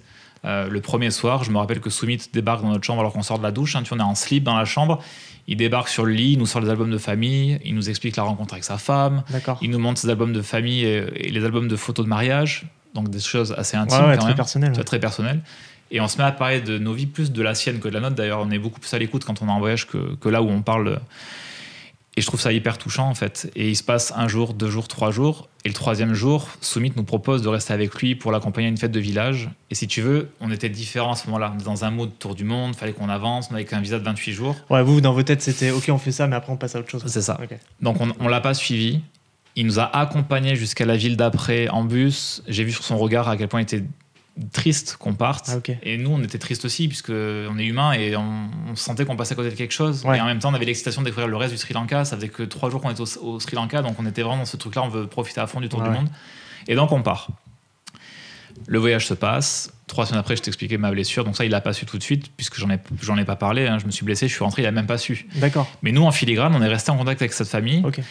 Et en fait, ce qui s'est passé, c'est que fin 2022, euh, ah non, je te dis une bêtise, on n'était pas resté en contact tout de suite. Ce qui a fait que j'ai pu rester en contact avec cette famille, c'est que j'étais tellement triste de ne pas l'avoir suivi dans son village que pour retrouver le numéro de téléphone, je me suis servi de Google Maps avec le, le Street View, tu sais, où Ah, tu peux ouais. te balader dans les rues avec des photos réelles. Et donc, je, je retrouve la rue en question où, où il habite. je vois l'enseigne de sa boutique, je vois le numéro de téléphone en petit, et je le contacte sur WhatsApp. Déjà, t'as de la chance qu'il y avait la Street View. Il était même dessus. Il était même en Ah ouais photo sur Google flouté. Non mais c'est énorme la technologie, tu vois. Donc j'ai j'ai retrouvé son numéro de téléphone comme ça. Je le contacte sur WhatsApp et je lui dis Soumit, c'est trop bête, on, on est parti, on n'a pas pu rester en contact. Enfin voilà, maintenant j'ai ton numéro de téléphone, restons en contact. Et donc on reste en contact pendant trois ans. Et fin 2022, il m'envoie un texto qui est terrible où il m'explique que ben, le Sri Lanka est en pleine pandémie comme nous en Europe, sauf que le Sri Lanka c'est la première crise économique, enfin c'est la plus grande crise économique du pays, Ah oui. une crise sans précédent. Il me décrit les scènes, il me décrit la réalité qui est des pénuries d'électricité, pénuries de matières premières, euh, des enfants qui meurent de faim, des familles qui sa Oh. femme pour nourrir les enfants, enfin bref, des choses terribles. Il, dit- il me dit ça à moi, tu vois, moi qui suis personne, je me suis dit mais qu'est-ce que je peux faire concrètement pour l'aider? Mm. Je me suis dit je ne peux pas ne pas répondre à un appel à l'aide, mais que répondre dans ces cas-là? Tu vois, quelqu'un qui te demande ouais. de l'aide, Ouais, ouais, c'est clair. tu lui réponds quoi? Ah, c'est vrai que c'est compliqué. donc, j'ai j'ai pas répondu tout de suite. Je me suis dit, encore une fois, comme dans mon accident, laisse-toi un petit temps de recul, Ouais. prends du recul. Et je me suis dit, qu'est-ce que je vais pouvoir lui répondre? Et donc là, je lui réponds deux choses. Je lui dis, déjà, je te promets de me rendre à l'ambassade du Sri Lanka à Paris pour voir concrètement si je peux faire des choses. Lui, sa demande initiale, c'était de l'aider à quitter son pays. Il voulait que je l'aide à Ah, quitter son fuir. pays. Il voulait fuir pour venir en France. Sachant qu'il laisse derrière lui sa femme et la maman de sa femme. Donc, ils ils vivent à trois. Ah ouais. Donc il laisse sa famille pour venir au- en France. Donc je lui réponds, je te promets d'aller à l'ambassade du Sri Lanka à Paris pour me renseigner sur la faisabilité ou les modalités ou pour lui apporter une réponse officielle. Nicolas, mon mari qui est dans la, la restauration à ce moment-là, me- m'explique que lui, en tant que directeur de restaurant, il a eu beaucoup de Sri Lankais et d'Indiens qui bossaient pour lui. C'est des gens qui sont très volontaires puisqu'ils viennent en France pour travailler et pour envoyer de l'argent à la famille. Et Nicolas me met en garde, il me dit ne l'encourage pas à faire ça, puisque les Sri Lankais à Paris sont souvent des gens qui bossent beaucoup, un peu surexploités, puisqu'ils sont volontaires, mais ils vivent à 4-5 dans la même pièce et ils se saoulent la nuit pour tenir. Et ils font qu'envoyer de l'argent à la Ah, parce famille qu'ils abandonnent leur famille au final. et ils ne rentrent Enfin, jamais au pays. Ils abandonnent, c'est pas un abandon. Enfin, Bah, disons qu'ils laissent derrière eux leur c'est un vie. abandon physique, mais il, il- fait ça pour leur aider, quoi. Pour les C'est aider. ça. Donc il laisse sa vie derrière lui, Mm. sauf que eux ne retournent jamais au pays, puisque Ouais. rentrer au pays c'est la honte, c'est c'est un échec, enfin, donc ils rentrent jamais au pays. Ouais, ils se sacrifient en gros. Voilà, donc Nicolas me dit ne l'encourage surtout pas à faire ça. Et donc, je vais quand même à l'ambassade du Sri Lanka à Paris pour prendre les informations officielles, qui sont, euh, ben, je, m'en doutais, hein, illégales, pas ouais. possible, ça se fait pas comme ça, etc. Et donc, je me suis dit, je ne peux pas lui répondre ça, je peux pas lui répondre que ça, puisque là, c'est clairement avoir fait une BA, mais une BA qui n'est pas aboutie. Quoi. Mm. Et je me suis dit, attends, Julien, t'aimes écrire, t'as pris plein de notes sur le Sri Lanka, t'as pratiquement tout qui est déjà fait, t'as plus qu'à mettre en forme et à en faire un livre. Et donc, c'est la première expérience d'un livre auto-édité que j'ai pu faire, euh, que j'ai pu faire, puisque du coup, j'ai repris toutes mes notes du Sri Lanka, j'ai tout relu, tout corrigé, tout mis en page du mieux que je pouvais à ce moment-là, et j'ai sorti ce livre sur Internet. Et euh, j'en ai parlé sur mes réseaux sociaux. La vidéo a beaucoup touché les gens. J'ai eu énormément de partages. Et quand j'ai lancé le livre officiellement, j'ai eu euh, 120 commandes. Donc c'est quand même beaucoup pour un premier tirage, puisqu'encore une fois, c'est de l'auto-édition. Le Ouais. livre était disponible que via mon site. Donc j'ai eu 120 personnes qui ont participé, qui ont acheté le livre, des dons spontanés. Énormément de messages de soutien qui comptent tout autant, tout autant pour moi, puisque au-delà de l'argent, chacun fait comme il peut. Donc euh, le soutien, c'est déjà un énorme pas. Et donc, avec ces 120 livres vendus, j'ai quand même pu réunir 1000 euros de bénéfices. Et j'ai décidé de reverser 100% de mes bénéfices à cette famille. Et donc, quand je suis reparti au Sri Lanka cette fois-ci, je suis parti là-bas avec la cagnotte solidaire, donc fort de ma communauté. Ah, il, grâce le, mes il le savait pas il était au courant que j'avais fait un livre pour lui. Je lui avais expliqué que je faisais un livre pour lui, mais je pense qu'il avait absolument pas compris que les bénéfices étaient pour lui, parce que quand je suis arrivé avec l'alias, tu vois, le soir même, Ouais, il, il a pas compris ce que c'était en fait. d'accord. Et je dis, mais mon ami, c'est pour toi. Ça, c'est grâce à ma communauté. C'est 120 livres vendus, c'est ça, et c'est pour toi. Donc, ça représente 1000 euros, ce qui est pas. Enfin, c'est une somme, hein, bien sûr. En France, ouais, peut-être que là-bas, ça représente beaucoup Alors, plus qu'en France. pour eux, c'est beaucoup, parce qu'en gros, le salaire moyen du Sri Lankais, c'est entre 150 et 250 Ah ouais, euros. Donc, en gros, c'est beaucoup pour Ouais. eux. Mais j'avais conscience qu'en faisant ça, ça ne sauverait pas leur vie. Euh, je connais leur situation personnelle et je sais que ça ne sauvera pas leur vie. Mais en tout cas, ce qui était super, c'est que ça a pu les aider très très rapidement sur des choses très concrètes. Ouais. Je te disais tout à l'heure que sa boutique fuyait par tous les trous quand il y avait une, une- Ouais, il a pu faire ses réparations. il a pu faire ses réparations. Enfin, c'est des choses concrètes qui leur rendent la vie plus facile en tout cas. Et ce qui est, ce qui est beau, c'est que quand je suis parti du Sri Lanka, il m'a envoyé un message assez long. Il m'a dit, au-delà de l'argent qui est énorme et je te remercierai jamais assez et tu seras toujours le bienvenu dans ma famille, tu fais partie de ma famille, il m'a dit, tu m'as redonné l'espoir. L'espoir d'y croire. Et tu vois, ce que j'ai appris là-bas en y retournant, c'est que sa femme est enceinte, elle est enceinte de deux jumeaux. Donc ils vont être parents d'ici quelques mois de- de deux jumeaux. Trop bien. Et je trouve ça magnifique puisque l'espoir d'y croire, l'espoir d'un. Tu vois, cette, cette notion que ben, on a beau être à l'autre bout du monde, Ça, je suis ça là en- pour lui. Ouais, ça n'empêche pas qu'il y ait une connexion quand même Tu qui vois. se fasse. Et je, je sais pas, je, je l'ai fait vraiment naturellement sans calculer, encore une fois. Et, et je pense qu'effectivement, comme tu disais tout à l'heure, si mon accident m'était pas arrivé, je pense pas que je serais ce garçon-là devant ton micro, devant ta caméra à raconter ça. Je pense pas que je serais cet homme-là, en fait. Mm. Parce que j'étais pas un gros connard avant tout ça. Mais c'est vrai que j'étais beaucoup plus euh, centré sur mon propre plaisir, en fait. Moi, mon tour du monde, je le voyais comme un kiff personnel, à Ouais, profiter, Plus de- introverti. plus euh, tourné vers moi, en tout Ouais, ok. et moins vers les autres. Et comme tu l'as dit, je serais sûrement, mais c'est sûr, passé à côté de beaucoup de choses, puisqu'entre mon premier voyage au Sri Lanka et celui-ci, j'ai pu voir déjà à quel point ces deux voyages étaient très très différents. Ouais, c'était pas le même Julien qui était euh, C'était pas le même Julien. dans, ce- dans ce pays-là. Déjà, le premier voyage, j'étais en couple avec mon mari qui était avec moi, donc forcément, quand t'es en couple, Ouais, c'est vrai, on l'a pas dit, mais le deuxième, t'es parti tout seul. voilà, le deuxième, je suis parti en solitaire. Et donc, déjà, quand t'es en solitaire, bah, je me suis rendu compte que t'es jamais vraiment seul, puisque Ouais. les gens viennent beaucoup plus à toi, tu vas beaucoup plus vers eux. Quand tu rencontres d'autres backpackers, bah, tu, tu parles beaucoup plus facilement avec les gens. Donc, c'est vrai que du coup, c'est pas le même voyage. Ouais, t'as fait des rencontres aussi de voyageurs là-bas? J'ai fait des rencontres de voyageurs, alors peu, puisque comme je te disais, je suis parti dans des zones hors sentier battu, Ouais. volontairement. Je voulais vraiment voir un Sri Lanka euh, très euh, Authentique. reculé, authentique. Donc j'étais souvent seul, mais dans les villes principales que j'ai refaites pour mon plaisir, puisque le Sri Lanka, ça reste quand même, il y a des villes qui sont in- incontournables. J'ai rencontré des backpackers, et ce qui est beau, c'est que finalement, tu te rends compte. euh, la communauté des backpackers, on a beau être tous issus de pays différents, alors que ce soit des pays européens ou des pays euh, extra-Europe, hein, j'ai rencontré des Russes, des Indiens, etc on a tous des valeurs très très fortes en commun. Et je pense que plus on va dans le backpacking, c'est-à-dire plus on sort du confort et plus on est sur du- de l'humain en fait. Ouais. Les gens recherchent vraiment la connexion humaine. Et ça c'est beau puisque quel que soit notre langage, notre pays d'origine, notre parcours, on a vraiment des valeurs en commun. C'est ouf. On va faire un petit jeu Yes. pour casser un peu la dynamique euh, du, du podcast. Je vais te poser des petites questions euh, très très simples et euh, Donc réponse tac au tac. tac au tac. Si tu as envie d'argumenter, tu peux argumenter. Voilà. Euh, je vais te demander ton film préféré. Bodyguard que j'ai vu je sais pas combien de fois, peut-être une centaine de fois, mais j'adore. D'accord. J'ai toujours ma larme à la fin. Ton, ta série préférée? Ma série préférée, hmm, difficile parce que j'en consomme beaucoup. Hmm, je sais pas spontanément, je crois que Desperate Housewives, c'est une série que j'aime bien revoir. Ok. Pour le côté léger qu'elle a et pour euh, la multiplicité des profils qu'il y a dedans, je trouve qu'elle est euh, vraiment bien écrite cette série. Ok. Euh, ton plat préféré? Les ravioles du Dauphiné. je suis né dans la Drôme et moi, les ravioles, c'est mon plat préféré. C'est vrai? Ok. Ah ouais. Euh, ta boisson préférée? L'eau. Vraiment. vrai, on le dit pas assez, mais c'est Non, non, mais l'eau. l'eau. Je crois l'eau du robinet, j'adore. Euh, ton lieu de vacances préféré? Oh, difficile. Lieu de vacances préféré. Ce serait un pays où Pas forcément, ça peut être une ville. euh.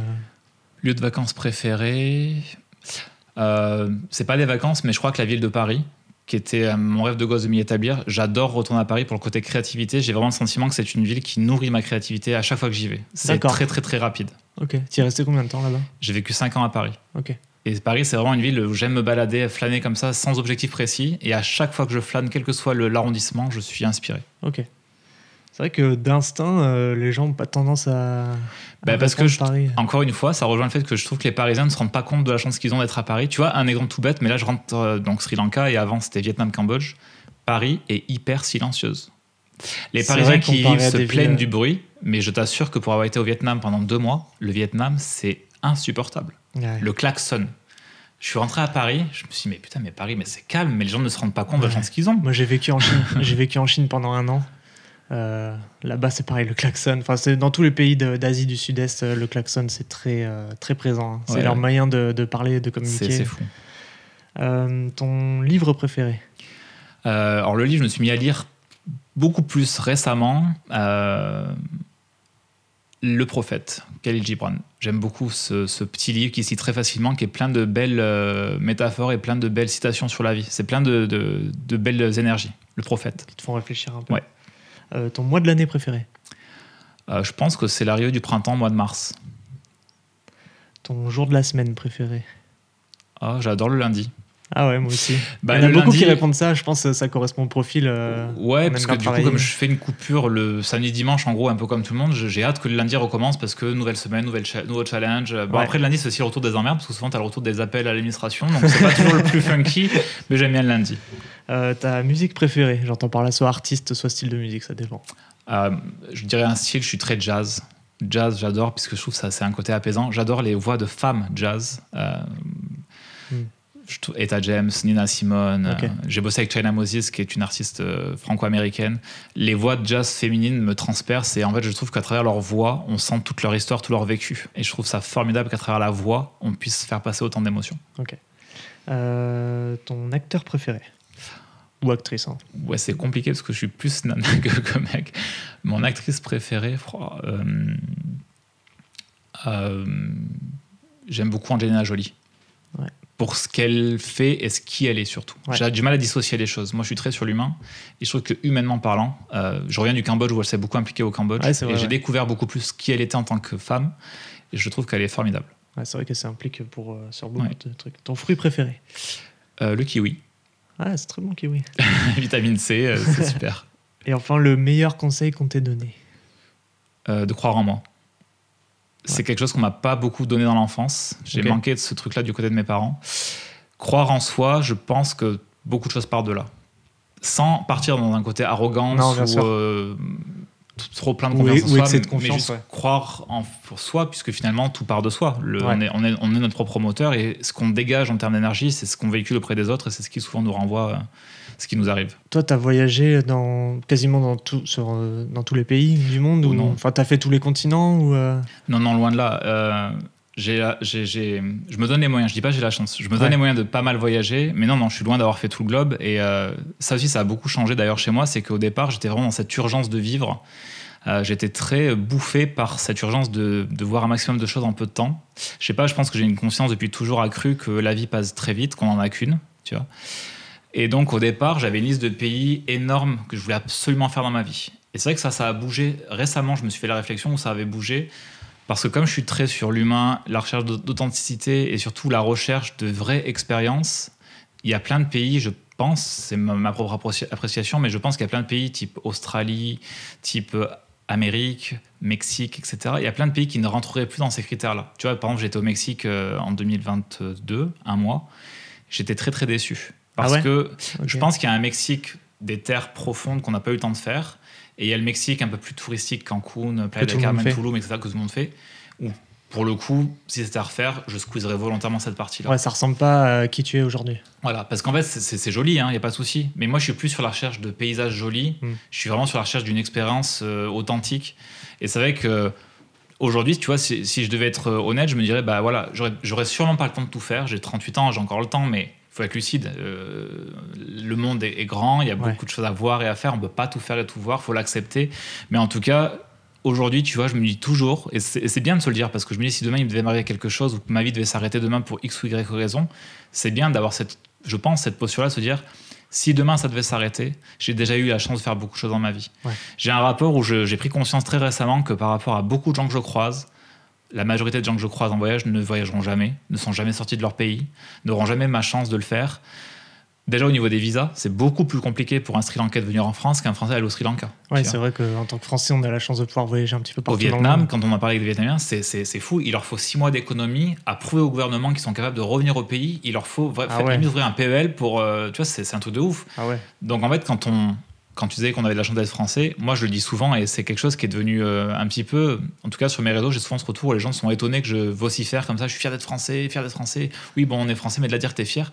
Mais en fait, je trouve qu'on a vraiment oublié la chance qu'on a. Quoi. Ouais, bien sûr. Parce que euh, quand on dit on est fier d'être français, en général, les gens pensent euh, quelque chose de, de malsain derrière. Ouais, parce que, mais ça, je pense que c'est lié au. Tu vois, moi, je viens du monde des médias et je regarde absolument plus l'actualité. Ça doit Ouais. faire peut-être 10 ans que je regarde plus l'actualité. Mais vraiment, je suis déconnecté. Alors, moi, j'ai des amis qui me disent Ouais, toi, t'es un peu avec ton. dans ton petit monde, euh, bisounours et compagnie. Pas du tout, mais c'est simplement que moi, l'actualité m'angoisse. On sait que le monde va mal, on sait Ah qu'il y a ouais, des problèmes. ouais. Euh, quand il y a eu la pandémie, comme tout le monde, j'ai un petit peu rallumé la télé pour voir les annonces du président, au Mm. moins ça, tu Mm. vois. Mais clairement, le monde va mal, on le sait. Mais après, moi, je trouve que ce qui fait ce truc-là, c'est que les médias véhiculent en permanence ce qui ne va pas. Mais ils se nourrissent de ça. Ils se nourrissent de ça. Et en fait, je trouve que dans l'opinion publique, ce qui est dommage, c'est qu'il n'y a personne qui va dire ce qui va bien. Ouais. Je trouve qu'à un moment donné, on peut, tu vois, le système hospitalier français n'est pas parfait. Et bien sûr qu'il faut se battre pour nos droits, bien sûr que rien n'est acquis, qu'il faut se battre. Mais est-ce qu'on peut pas juste prendre un peu de recul à se rendre compte de la chance qu'on a d'avoir certaines choses? Est-ce qu'on Ouais, peut parce pas que juste d'autres le ne l'ont pas. Et tant qu'on n'a pas vécu le fait que les autres ne l'ont pas, on se rend pas compte de la chance qu'on a. Tu vois? Euh, Un exemple concret, hein, il y a deux jours, euh, je reparle de Soumit et sa famille, mais il y a deux jours, j'ai appris, donc sa femme est enceinte de jumeaux, elle accouche au mois de décembre, et elle vient de faire un, un contrôle, Et donc, ils viennent d'apprendre qu'elle doit avoir ses enfants par césarienne Ah. et que ça va lui coûter 2000 euros. Ah ouais. Sauf qu'ils n'ont pas les 2000 euros. Bah ouais. Mais en France, c'est pas pareil. Tu hein. vois en France, tu vas à l'hôpital public, la césarienne, elle est gratuite. Mm.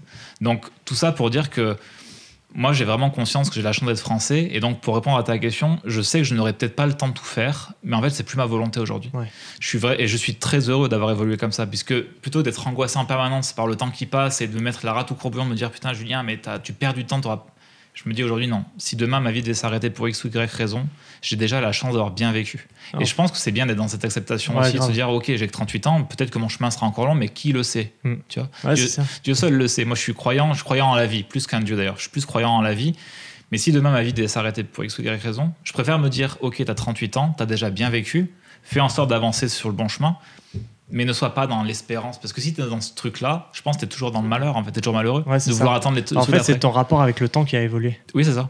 C'est c'est tout simplement le fait qu'avant, tu recherchais, tu courais après le temps. Maintenant, c'est. Tu profites du temps. Mais tu vois, c'est comme quand je disais tout à l'heure qu'on était en mode consommation comme des ports de Transavia EasyJet. Ouais. Quand on a fait tous ces week-ends de 2-3 jours, alors bien sûr, c'est très, très. euh, c'est le but hein, de ces compagnies. C'est très attrayant quand tu as un aller-retour à Marrakech à 25 euros. Ah oui, c'est clair. Mais quand tu fais le bilan, je reprends tous les we- les week-ends qu'on a fait, que ce soit Venise, Amsterdam, Barcelone, Madrid, Séville, euh, Rome euh, et j'en passe. Qu'est-ce que j'en retiens culturellement parlant de ces pays? Pas tu bougeais tout le temps? Voilà. T'as Je fait, bougeais euh, géographiquement. T'as fait 24 heures dans un pays, euh, ok, c'est bien, tu vois un paysage différent, mais euh, t'as appris quoi? C'est ça. Bah, C'est bien de le faire aussi, hein. il y en a qui n'ont pas la chance de le faire. Mais du coup, c'est vrai que réduire l'avion, pour moi, n'a pas été un problème, puisque je me suis dit, mais en fait, tous ces vols-là, finalement, ne m'apportent rien, puisque si je veux manger une pizza, bah, en tout cas, en plus, à l'époque, j'habitais à Paris, donc à Paris, tu peux faire un tour du monde culinaire, il y a tous les restaurants du monde à Ouais. Paris. Donc tu veux manger équatorien, tu peux, tu veux manger sri lankais, tu peux. J'ai mangé sri lankais à Paris dernièrement. Bon, le, le, le coteau rôti est à 9 euros alors qu'il coûte 1 euro dans le pays, mais tu clair. peux le faire. Donc j'ai réduit l'avion pour ces raisons-là en, en- en premier. Je me suis dit, bon, ben, ça n'apporte rien. L'impact écologique, bien sûr, Ouais. est primordial. Donc aujourd'hui, je me contente de prendre, allez, un vol ou deux par an. Et là, tu vois, je, je viens de rentrer du Sri Lanka. Je viens de passer cinq mois à l'étranger et je me suis dit, là, il est grand temps que je me pose. Je suis en train de- d'embrayer ma reconversion professionnelle. Ouais. Et donc, je vais sûrement me poser un an ou deux à plus repartir à l'étranger du tout.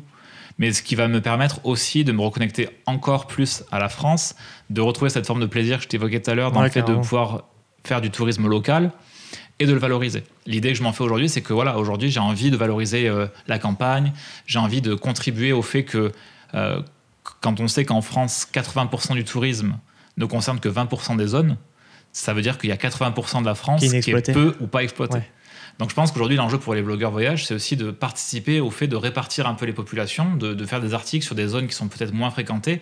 Les calanques de Marseille, il y a tout ce qu'il faut. Ouais. Les gorges du Verdon, il y a tout ce qu'il faut. Je pense qu'à un moment donné, il y a autre chose à voir en France, ou en tout cas, peut-être juste de faire des articles qui vont peut-être répartir euh, aussi sur une question de temps, de dire aux gens, bah, ceux- celles et ceux qui ont le luxe de leur temps, ou qui sont freelance, ou qui ont des métiers qui leur permettent de s'organiser différemment, bah, peut-être aller aux gorges du Verdon au mois de mars, plutôt que d'aller au mois de juillet. Bah, justement, on peut peut-être embrayer là-dessus. euh, toi qui as pas mal voyagé du coup et parlé et, et bossé en parallèle de ton voyage, est-ce que tu aurais des, des conseils si jamais quelqu'un euh, bah, souhaite euh, lier une activité professionnelle et un voyage Est-ce que tu aurais des petits conseils à donner, toi qui l'as fait pendant de nombreuses années? Alors, ce qui est sûr, c'est que celles, celles et ceux qui veulent travailler en voyageant, c'est sûr que tous les métiers liés à Internet, tous les métiers liés à la communication, au graphisme, à l'écriture, il y, a- il y a plein, plein, plein de métiers. Et là, pour le coup, il y a plein de sources. Si vous cherchez sur les podcasts, YouTube, etc., il y a énormément de métiers qui permettent aujourd'hui de travailler en voyageant. Mm. Puisque finalement, tous ces métiers-là qui, qui, qui- qui marchent via Internet permettent d'être géographiquement quelque part et de travailler avec des clients à distance. Donc ça, c'est plus le problème. Euh, au-delà de ça, la pandémie a vraiment contribué, je pense, aussi au côté visio. Aujourd'hui, les gens sont beaucoup moins angoissés d'embaucher un freelance qu'ils ne vont peut-être pas rencontrer physiquement du tout. Ouais. Euh, moi, à mon époque, c'était pas le cas. Je pense qu'aujourd'hui, euh, les gens acceptent que une visio, c'est déjà un rendez-vous semi-physique, mais il y a déjà un contact humain qui se, qui se crée par la voix, par le, faciès. Donc, je pense que c'est déjà un premier pas. Et il y a plein de métiers. Moi, je croise beaucoup de digital nomades qui sont dans l'écriture, donc rédaction web, le graphisme, euh, la promotion digitale, le web marketing, le coaching. euh, et j'en passe. Il y a énormément de métiers. Et ça, c'est aussi une chance. C'est-à-dire que notre génération, enfin, la génération qui arrive, ils ont compris aussi que finalement, tout était à réinventer en permanence. Mm. Puisqu'Internet évolue très vite, la technologie évolue très très vite. Et c'est vrai que les cartes sont en permanence redistribuées. Tu vois, là, j'ai rencontré il n'y a pas longtemps un jeune qui a 17 ans et qui m'expliquait que lui, sa passion, c'était d'acheter des, des- des pseudos sur Instagram, des pseudos très courts, de deux ou trois lettres. Et il m'expliquait qu'il y en a très peu finalement qui sont disponibles aujourd'hui puisque tout a déjà été réservé. Et donc, comme tout a été réservé, ça se revend. Mmh. Et quand il me dit ça, je me dis putain, mais le mec, il a 17 ans, je n'aurais jamais pensé un truc pareil. Et en fait, chapeau quoi. Et ça, il le fait d'où il veut. Il le fait d'où il veut. Quand je vois tous ces TikTokers, alors TikTok a beaucoup au départ été décrié. Moi-même, j'avoue, moi je suis pas de la génération TikTok, j'y comprends rien. Je pense qu'à mon âge, j'ai 38 ans, tu vois, ça, ça joue dans ce truc-là. Mais TikTok, quand je vois aujourd'hui ce que c'est devenu, mon mari l'utilise beaucoup. Et c'est vrai que TikTok, aujourd'hui, il y a pas mal de choses intéressantes aussi Ouais. à voir. Et des jeunes qui ont 20 ans, qui ont compris les codes. Ah, ils ont tout compris. et, et- et je suis choqué, quoi. Je me dis, mais ces jeunes, ils ont tout compris, ils sont là à créer des vidéos Bah, ils qui sont vivent hyper enfin, intéressantes. C'est une phrase de vieux ce que je veux dire, attention, ils vivent avec leur temps quoi. Ouais, c'est ça, ils sont nous, nés- nous, on n'est pas, on n'est pas arrivé. euh, Enfin, on était déjà là à l'époque, euh, genre euh, pré-inter, enfin pré-internet. Tu vois. Et toi, t'as grandi déjà. Ouais. T'es un peu plus âgé que moi, mais euh, moi aussi, j'ai connu la période sans internet. Et on constate que ça évolue quand même à une vitesse. Et il y a- et à un moment donné, on est vite dépassé Oui. Et euh, qu'on peut plus se mettre à jour sur tout. euh, malgré nos métiers qui pourtant demandent à ce qu'on soit présent euh, sur tous ces réseaux-là, mais au bout d'un moment, si on, si on perd euh, un an de d'actualité internet Ouais, ouais. ou de, de, de phénomènes, de nouveaux trucs qui sortent, euh, bah, on est vite largué. Ouais, c'est ça. Et Et à rattraper, c'est compliqué. hein. Je trouve qu'il y, y a quelques mois, il y a eu une espèce de stigmatisation de la jeunesse où on pensait que c'était une génération un peu perdue. Tu sais, il y a eu beaucoup ça au niveau. En fait, il y a eu un amalgame entre les sujets d'écologie, C'est juste qu'il y a un écart de génération qu'on comprend pas. Par rapport à l'éducation nationale aussi, il y a eu un espèce de décalage comme ça. Moi, je trouve qu'au au contraire, la génération euh, qui arrive, là, les jeunes, sont très, très créatifs. Et, et- et je trouve que c'est formidable puisque c'est des jeunes qui ouvrent la voie. Quand je vois par exemple Lena Situation, c'est pas ma cam, puisqu'il y a une question d'âge aussi, puis de, de public. hein. Mais j'ai un énorme, une énorme admiration pour qui elle est et ce Ouais, qu'elle fait. Ce qu'elle fait d'air aussi. euh, Je veux dire, à un moment donné, à sa place, elle a, je crois, 25 ans, elle est capable Ouais, d'être businesswoman, d'être sur tous les fronts. Ouais. Je dirais un podcast qui est génial, son podcast. euh, je trouve que c'est incroyable parce que au travers elle, déjà, elle est très jeune, elle a commencé elle très est- jeune. Je, la, je connais pas non plus ce qu'elle fait du tout, mais je sais que ma, ma chérie regarde et elle est très authentique de ce qu'elle me dit. Oui, et, euh, très naturelle, tu et vois. c'est ça euh, qui plaît aux gens, c'est que les gens se, se réfèrent à cette authenticité-là qui, au début d'Internet, n'était pas présent parce que sur Internet, on montrait vraiment le, le plus beau de notre vie. Mais maintenant, bah, des gens comme tu dis, Lena Situation, qui est, qui est suivie par des millions de personnes, montrent une authenticité bah, que tout le monde a au final. Ouais. Donc ça, démocratise encore plus ce- cet aspect de réseaux sociaux, montrer, euh, tous les aspects de, nos vies. Puis je trouve que ce qui est génial avec les réseaux, alors il y a des côtés négatifs, mais on va pas en- peut-être pas en parler là, ce serait trop long. Mais Ouais. ce qui est génial avec les réseaux sociaux, c'est que je trouve que ça fait un formidable contrebalancier à- aux médias dont on parlait tout à l'heure. C'est-à-dire que sur les réseaux, il y a tout type de profil, il y a tout type de parcours. Mm. Moi, je suis admiratif quand je vois des gens qui ont. C'est toujours plus compliqué de parler du négatif sur les réseaux sociaux. Tu vois, il y a beaucoup de comptes inspirants. Ouais, ouais. Mais moi, je suis admiratif des comptes de, de gens qui ont des parcours de vie qui sont peut-être plus compliqués et qui prennent la parole parce qu'à travers leur parcours, tu vois, tu me parlais de mon accident, donc moi, je- je- j'en parle de mon accident, mais très peu. Ça va, tout va bien. Des gens qui ont vraiment des parcours du coup qui sont modifiés. Ouais. C'est-à-dire que leur accident, leur a- ça modifie la trajectoire. Et moi, je suis toujours admiratif de voir ces gens-là qui vont prendre la parole sur les réseaux sociaux, se mettre en, en scène, véhiculer des valeurs, véhiculer des beaux messages, parce qu'à travers ça, derrière ces communautés-là, ils, ils donnent de l'espoir. En fait, ils montrent à des gens comme toi et moi que c'est possible d'y Ouais, croire. mais tout le monde s'identifie à ce genre de, Voilà. à ce genre de, de, de phénomène-là. et je trouve que c'est formidable que les réseaux puissent donner la voix. Enfin, en fait, c'est une voix gratuite. On peut tous Ouais. avoir une voix sur les réseaux sociaux. Ouais, en c'est fait, ça. c'est gratuit. Ouais. Et je trouve ça vraiment formidable. Euh, du coup, on va entamer le chapitre et puis terminer sur ce chapitre-là de ce podcast sur ta reconversion professionnelle. Ouais, écoute, euh, bah, ça rejoint tout le départ. J'ai décidé de me faire encore plus confiance. C'est-à-dire qu'à 38 ans, je repars pratiquement d'une page blanche. Quand je dis pratiquement, c'est que forcément, l'expérience que j'ai acquise est là. Donc, je repars pas vraiment, vraiment à zéro. Mais disons que j'ai décidé de me faire confiance et de mettre ma passion première qui est le voyage au centre de ma vie et de valoriser tout ce que j'ai, euh, bah, on va dire la chance, puisque pour le coup, je m'estime quand même chanceux de vivre cette vie-là, de découvrir et de le transmettre aux, gens. Je me suis longtemps euh, en fait contenté d'un blog que j'avais pour mon côté loisir, que j'ai créé avec Nicolas. Donc au départ, c'était vraiment un blog euh, pour notre plaisir personnel, partagé sur notre temps libre, à nos amis, nos familles. Et puis la communauté a un petit peu grandi. Mais on s'est jamais mis d'objectif en fait de résultats ou de pression particulière sur le fait de développer nos réseaux. On n'a jamais vécu de ça et ça n'a jamais été l'objectif. Aujourd'hui, c'est vrai que ça devient un peu mon objectif dans le sens où bah, tout travail mérite salaire et puis surtout, comme tu le disais, pour pouvoir faire ce travail-là, il faut qu'à un moment donné, euh, je puisse y arriver à le faire. C'est-à-dire Ouais. que moi, j'aurai des déplacements à faire, etc. Donc mon objectif, il est celui-ci. Mais surtout, j'ai pris le temps aussi de réfléchir à quelle posture je voulais adopter, qu'est-ce que je pouvais apporter de plus, puisque que ça soit le voyage ou autre, il y a déjà beaucoup de monde sur le Ouais, c'est terrain. vrai, c'est très, très Je voulais fourni, pas, hein. tu vois, arriver avec un compte voyage en plus, parce que qu'est-ce que je partage? J'ai beaucoup vu de choses dans ma Ouais, vie. faut trouver la valeur ajoutée que toi tu vas avoir euh, à apporter. euh. C'est ça. l'angle, tu vois. J'ai vraiment c'est réfléchi à l'angle, les valeurs aussi que je voulais véhiculer. Et d'ailleurs, ce qui est fou, c'est que je viens de fer- fermer le blog que j'avais actuellement pour avoir le temps de le refondre. Et en fait, j'ai évolué beaucoup plus vite dans ma vie d'humain que ce que j'ai montré sur les réseaux. C'est-à-dire que j'ai tellement euh, bougé rapidement dans ma vie que j'ai eu du mal à, le retranscrire sur mes réseaux. J'ai pas eu le temps d'écrire les articles. Donc en gros, le voyage dont je parlais tout à l'heure à Bali, de Bali jusqu'à aujourd'hui, il n'y a jamais eu d'article dessus sur mon blog. Ah j'ai jamais eu le temps d'écrire tout ça. Donc tu te doutes bien qu'entre 2018 et 2023, c'est les 5 ans où j'ai le plus bougé dans ma vie en tant qu'humain. Et t'as aucune, aucune trace de Et j'ai ça. aucune trace publique pour l'instant de tout ça. Tout est compilé dans mes notes, il y a tout, tout, y a Donc là, c'est ça que tu es en train de mettre en place. euh, Alors je vais commencer par la France, puisque la France en 4L, c'est le point de départ. D'ailleurs, c'est le nom de mon projet, le point de départ. Je trouve que symboliquement, le point de départ, c'est bien que ce soit le point de départ en France. Je suis français, la France, c'est mon pays et ça reste ma patrie. Donc, euh, le point de départ, ce sera la France. Donc, je vais d'abord publier tout mon contenu français. Et ensuite, j'ai envie de faire des choses un peu différentes. J'ai envie de co-construire mon média avec mon audience, avec ma communauté. J'ai plus envie d'être dans mon coin à construire mon média tel qu'il m'excite moi. Ouais. Je veux vraiment que ça réponde à un besoin. Je veux vraiment que ça réponde à des attentes des gens. Donc, je vais vraiment euh, prendre le temps de les consulter beaucoup plus. euh, Donc la après- notion de partage, elle est présente. Exactement. Après la partie française, je pense qu'il intéressera tout le monde, puisque du coup, ma communauté est à 99% française. Euh, J'ai très peu d'anglophones, je parle pas en anglais sur mes réseaux, donc du coup, Ouais. euh, j'ai beaucoup de français. Après la partie francophone, je vais vraiment prendre le temps de proposer aux gens, en Europe déjà, pour, dans un premier temps, quelle euh, destination européenne vous intéresse le plus, dans quel ordre, et donc je sortirai les city guides dans l'ordre euh, qui aura été euh, déterminé par ma communauté. Et je vais vraiment aussi prendre le temps de réécrire toute la partie logistique, puisque aujourd'hui, comme je disais, j'ai des valeurs qui sont un petit peu différentes. J'ai toujours été euh, quelqu'un d'ouvert, mais ça, je me suis beaucoup remis en question sur ma façon de voyager. Et je pense qu'à l'heure actuelle, en 2023, on ne peut plus voyager comme on voyageait en 2015. Clairement, il y a des choses qui, ont- qui sont connues de tous. Donc je pense qu'il est tout- très important pour un blogueur aussi de prendre le temps de mettre à jour ses articles et de mettre en place de, nouvelles, euh, de nouveaux conseils. C'est-à-dire que plutôt que de prendre l'avion, y aller en bus ou en train. En plus, je trouve que ce qui est formidable depuis quelques mois, c'est que les trains de nuit sont en train d'être remis vraiment euh, euh, en place.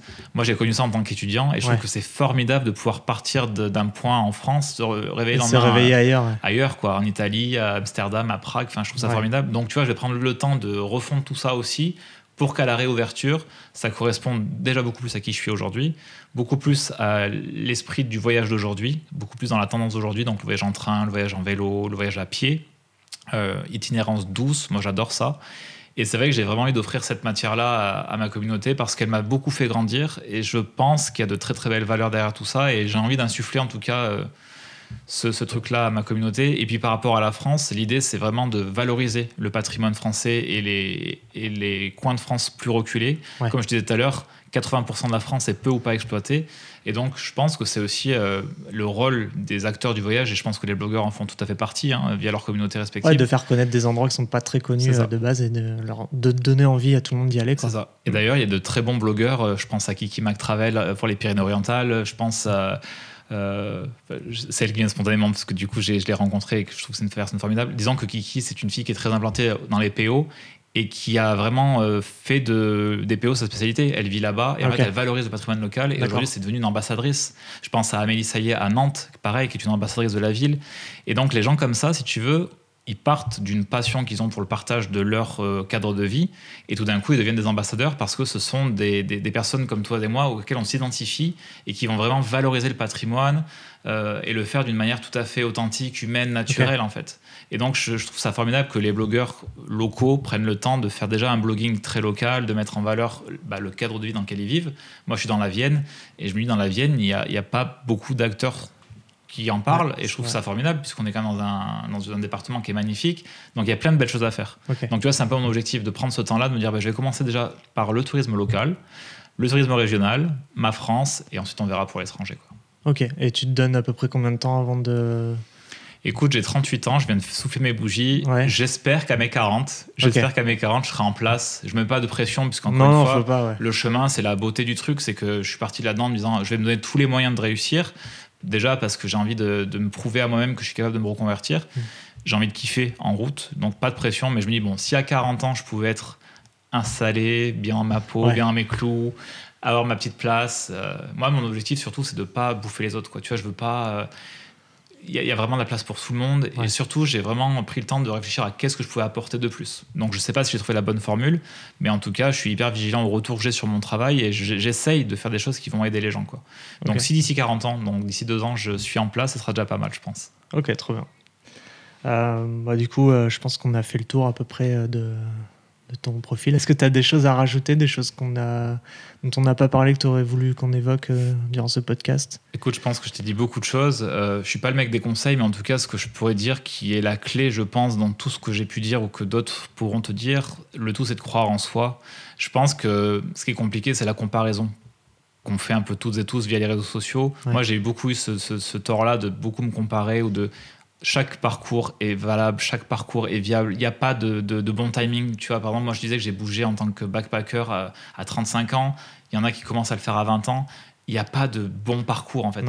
Je pense que le tout, c'est de faire les choses avec le cœur, de les faire à l'instant T, quand on sent qu'on est prêt à faire les choses. Il y en a pour qui ça va mettre deux ans, il y en a pour qui ça va mettre dix ans. Le tout, c'est d'être vraiment à l'écoute de ses besoins et de ce qui nous rend plus heureux. aligné avec ses valeurs. C'est ça, aligné. Donc en fait, je pense qu'il faut arrêter de se juger, arrêter d'être dur avec soi-même, de se juger soi-même et de se laisser un peu porter par la vie. Quoi. La vie, c'est une euh, magnifique euh, chose, mais il faut vraiment euh, être conscient qu'il y a des hauts et des bas, que c'est la vie et que toute épreuve est une épreuve positive si on en fait, si on le transforme en positif. La preuve avec mon accident, c'était une épreuve sur le papier.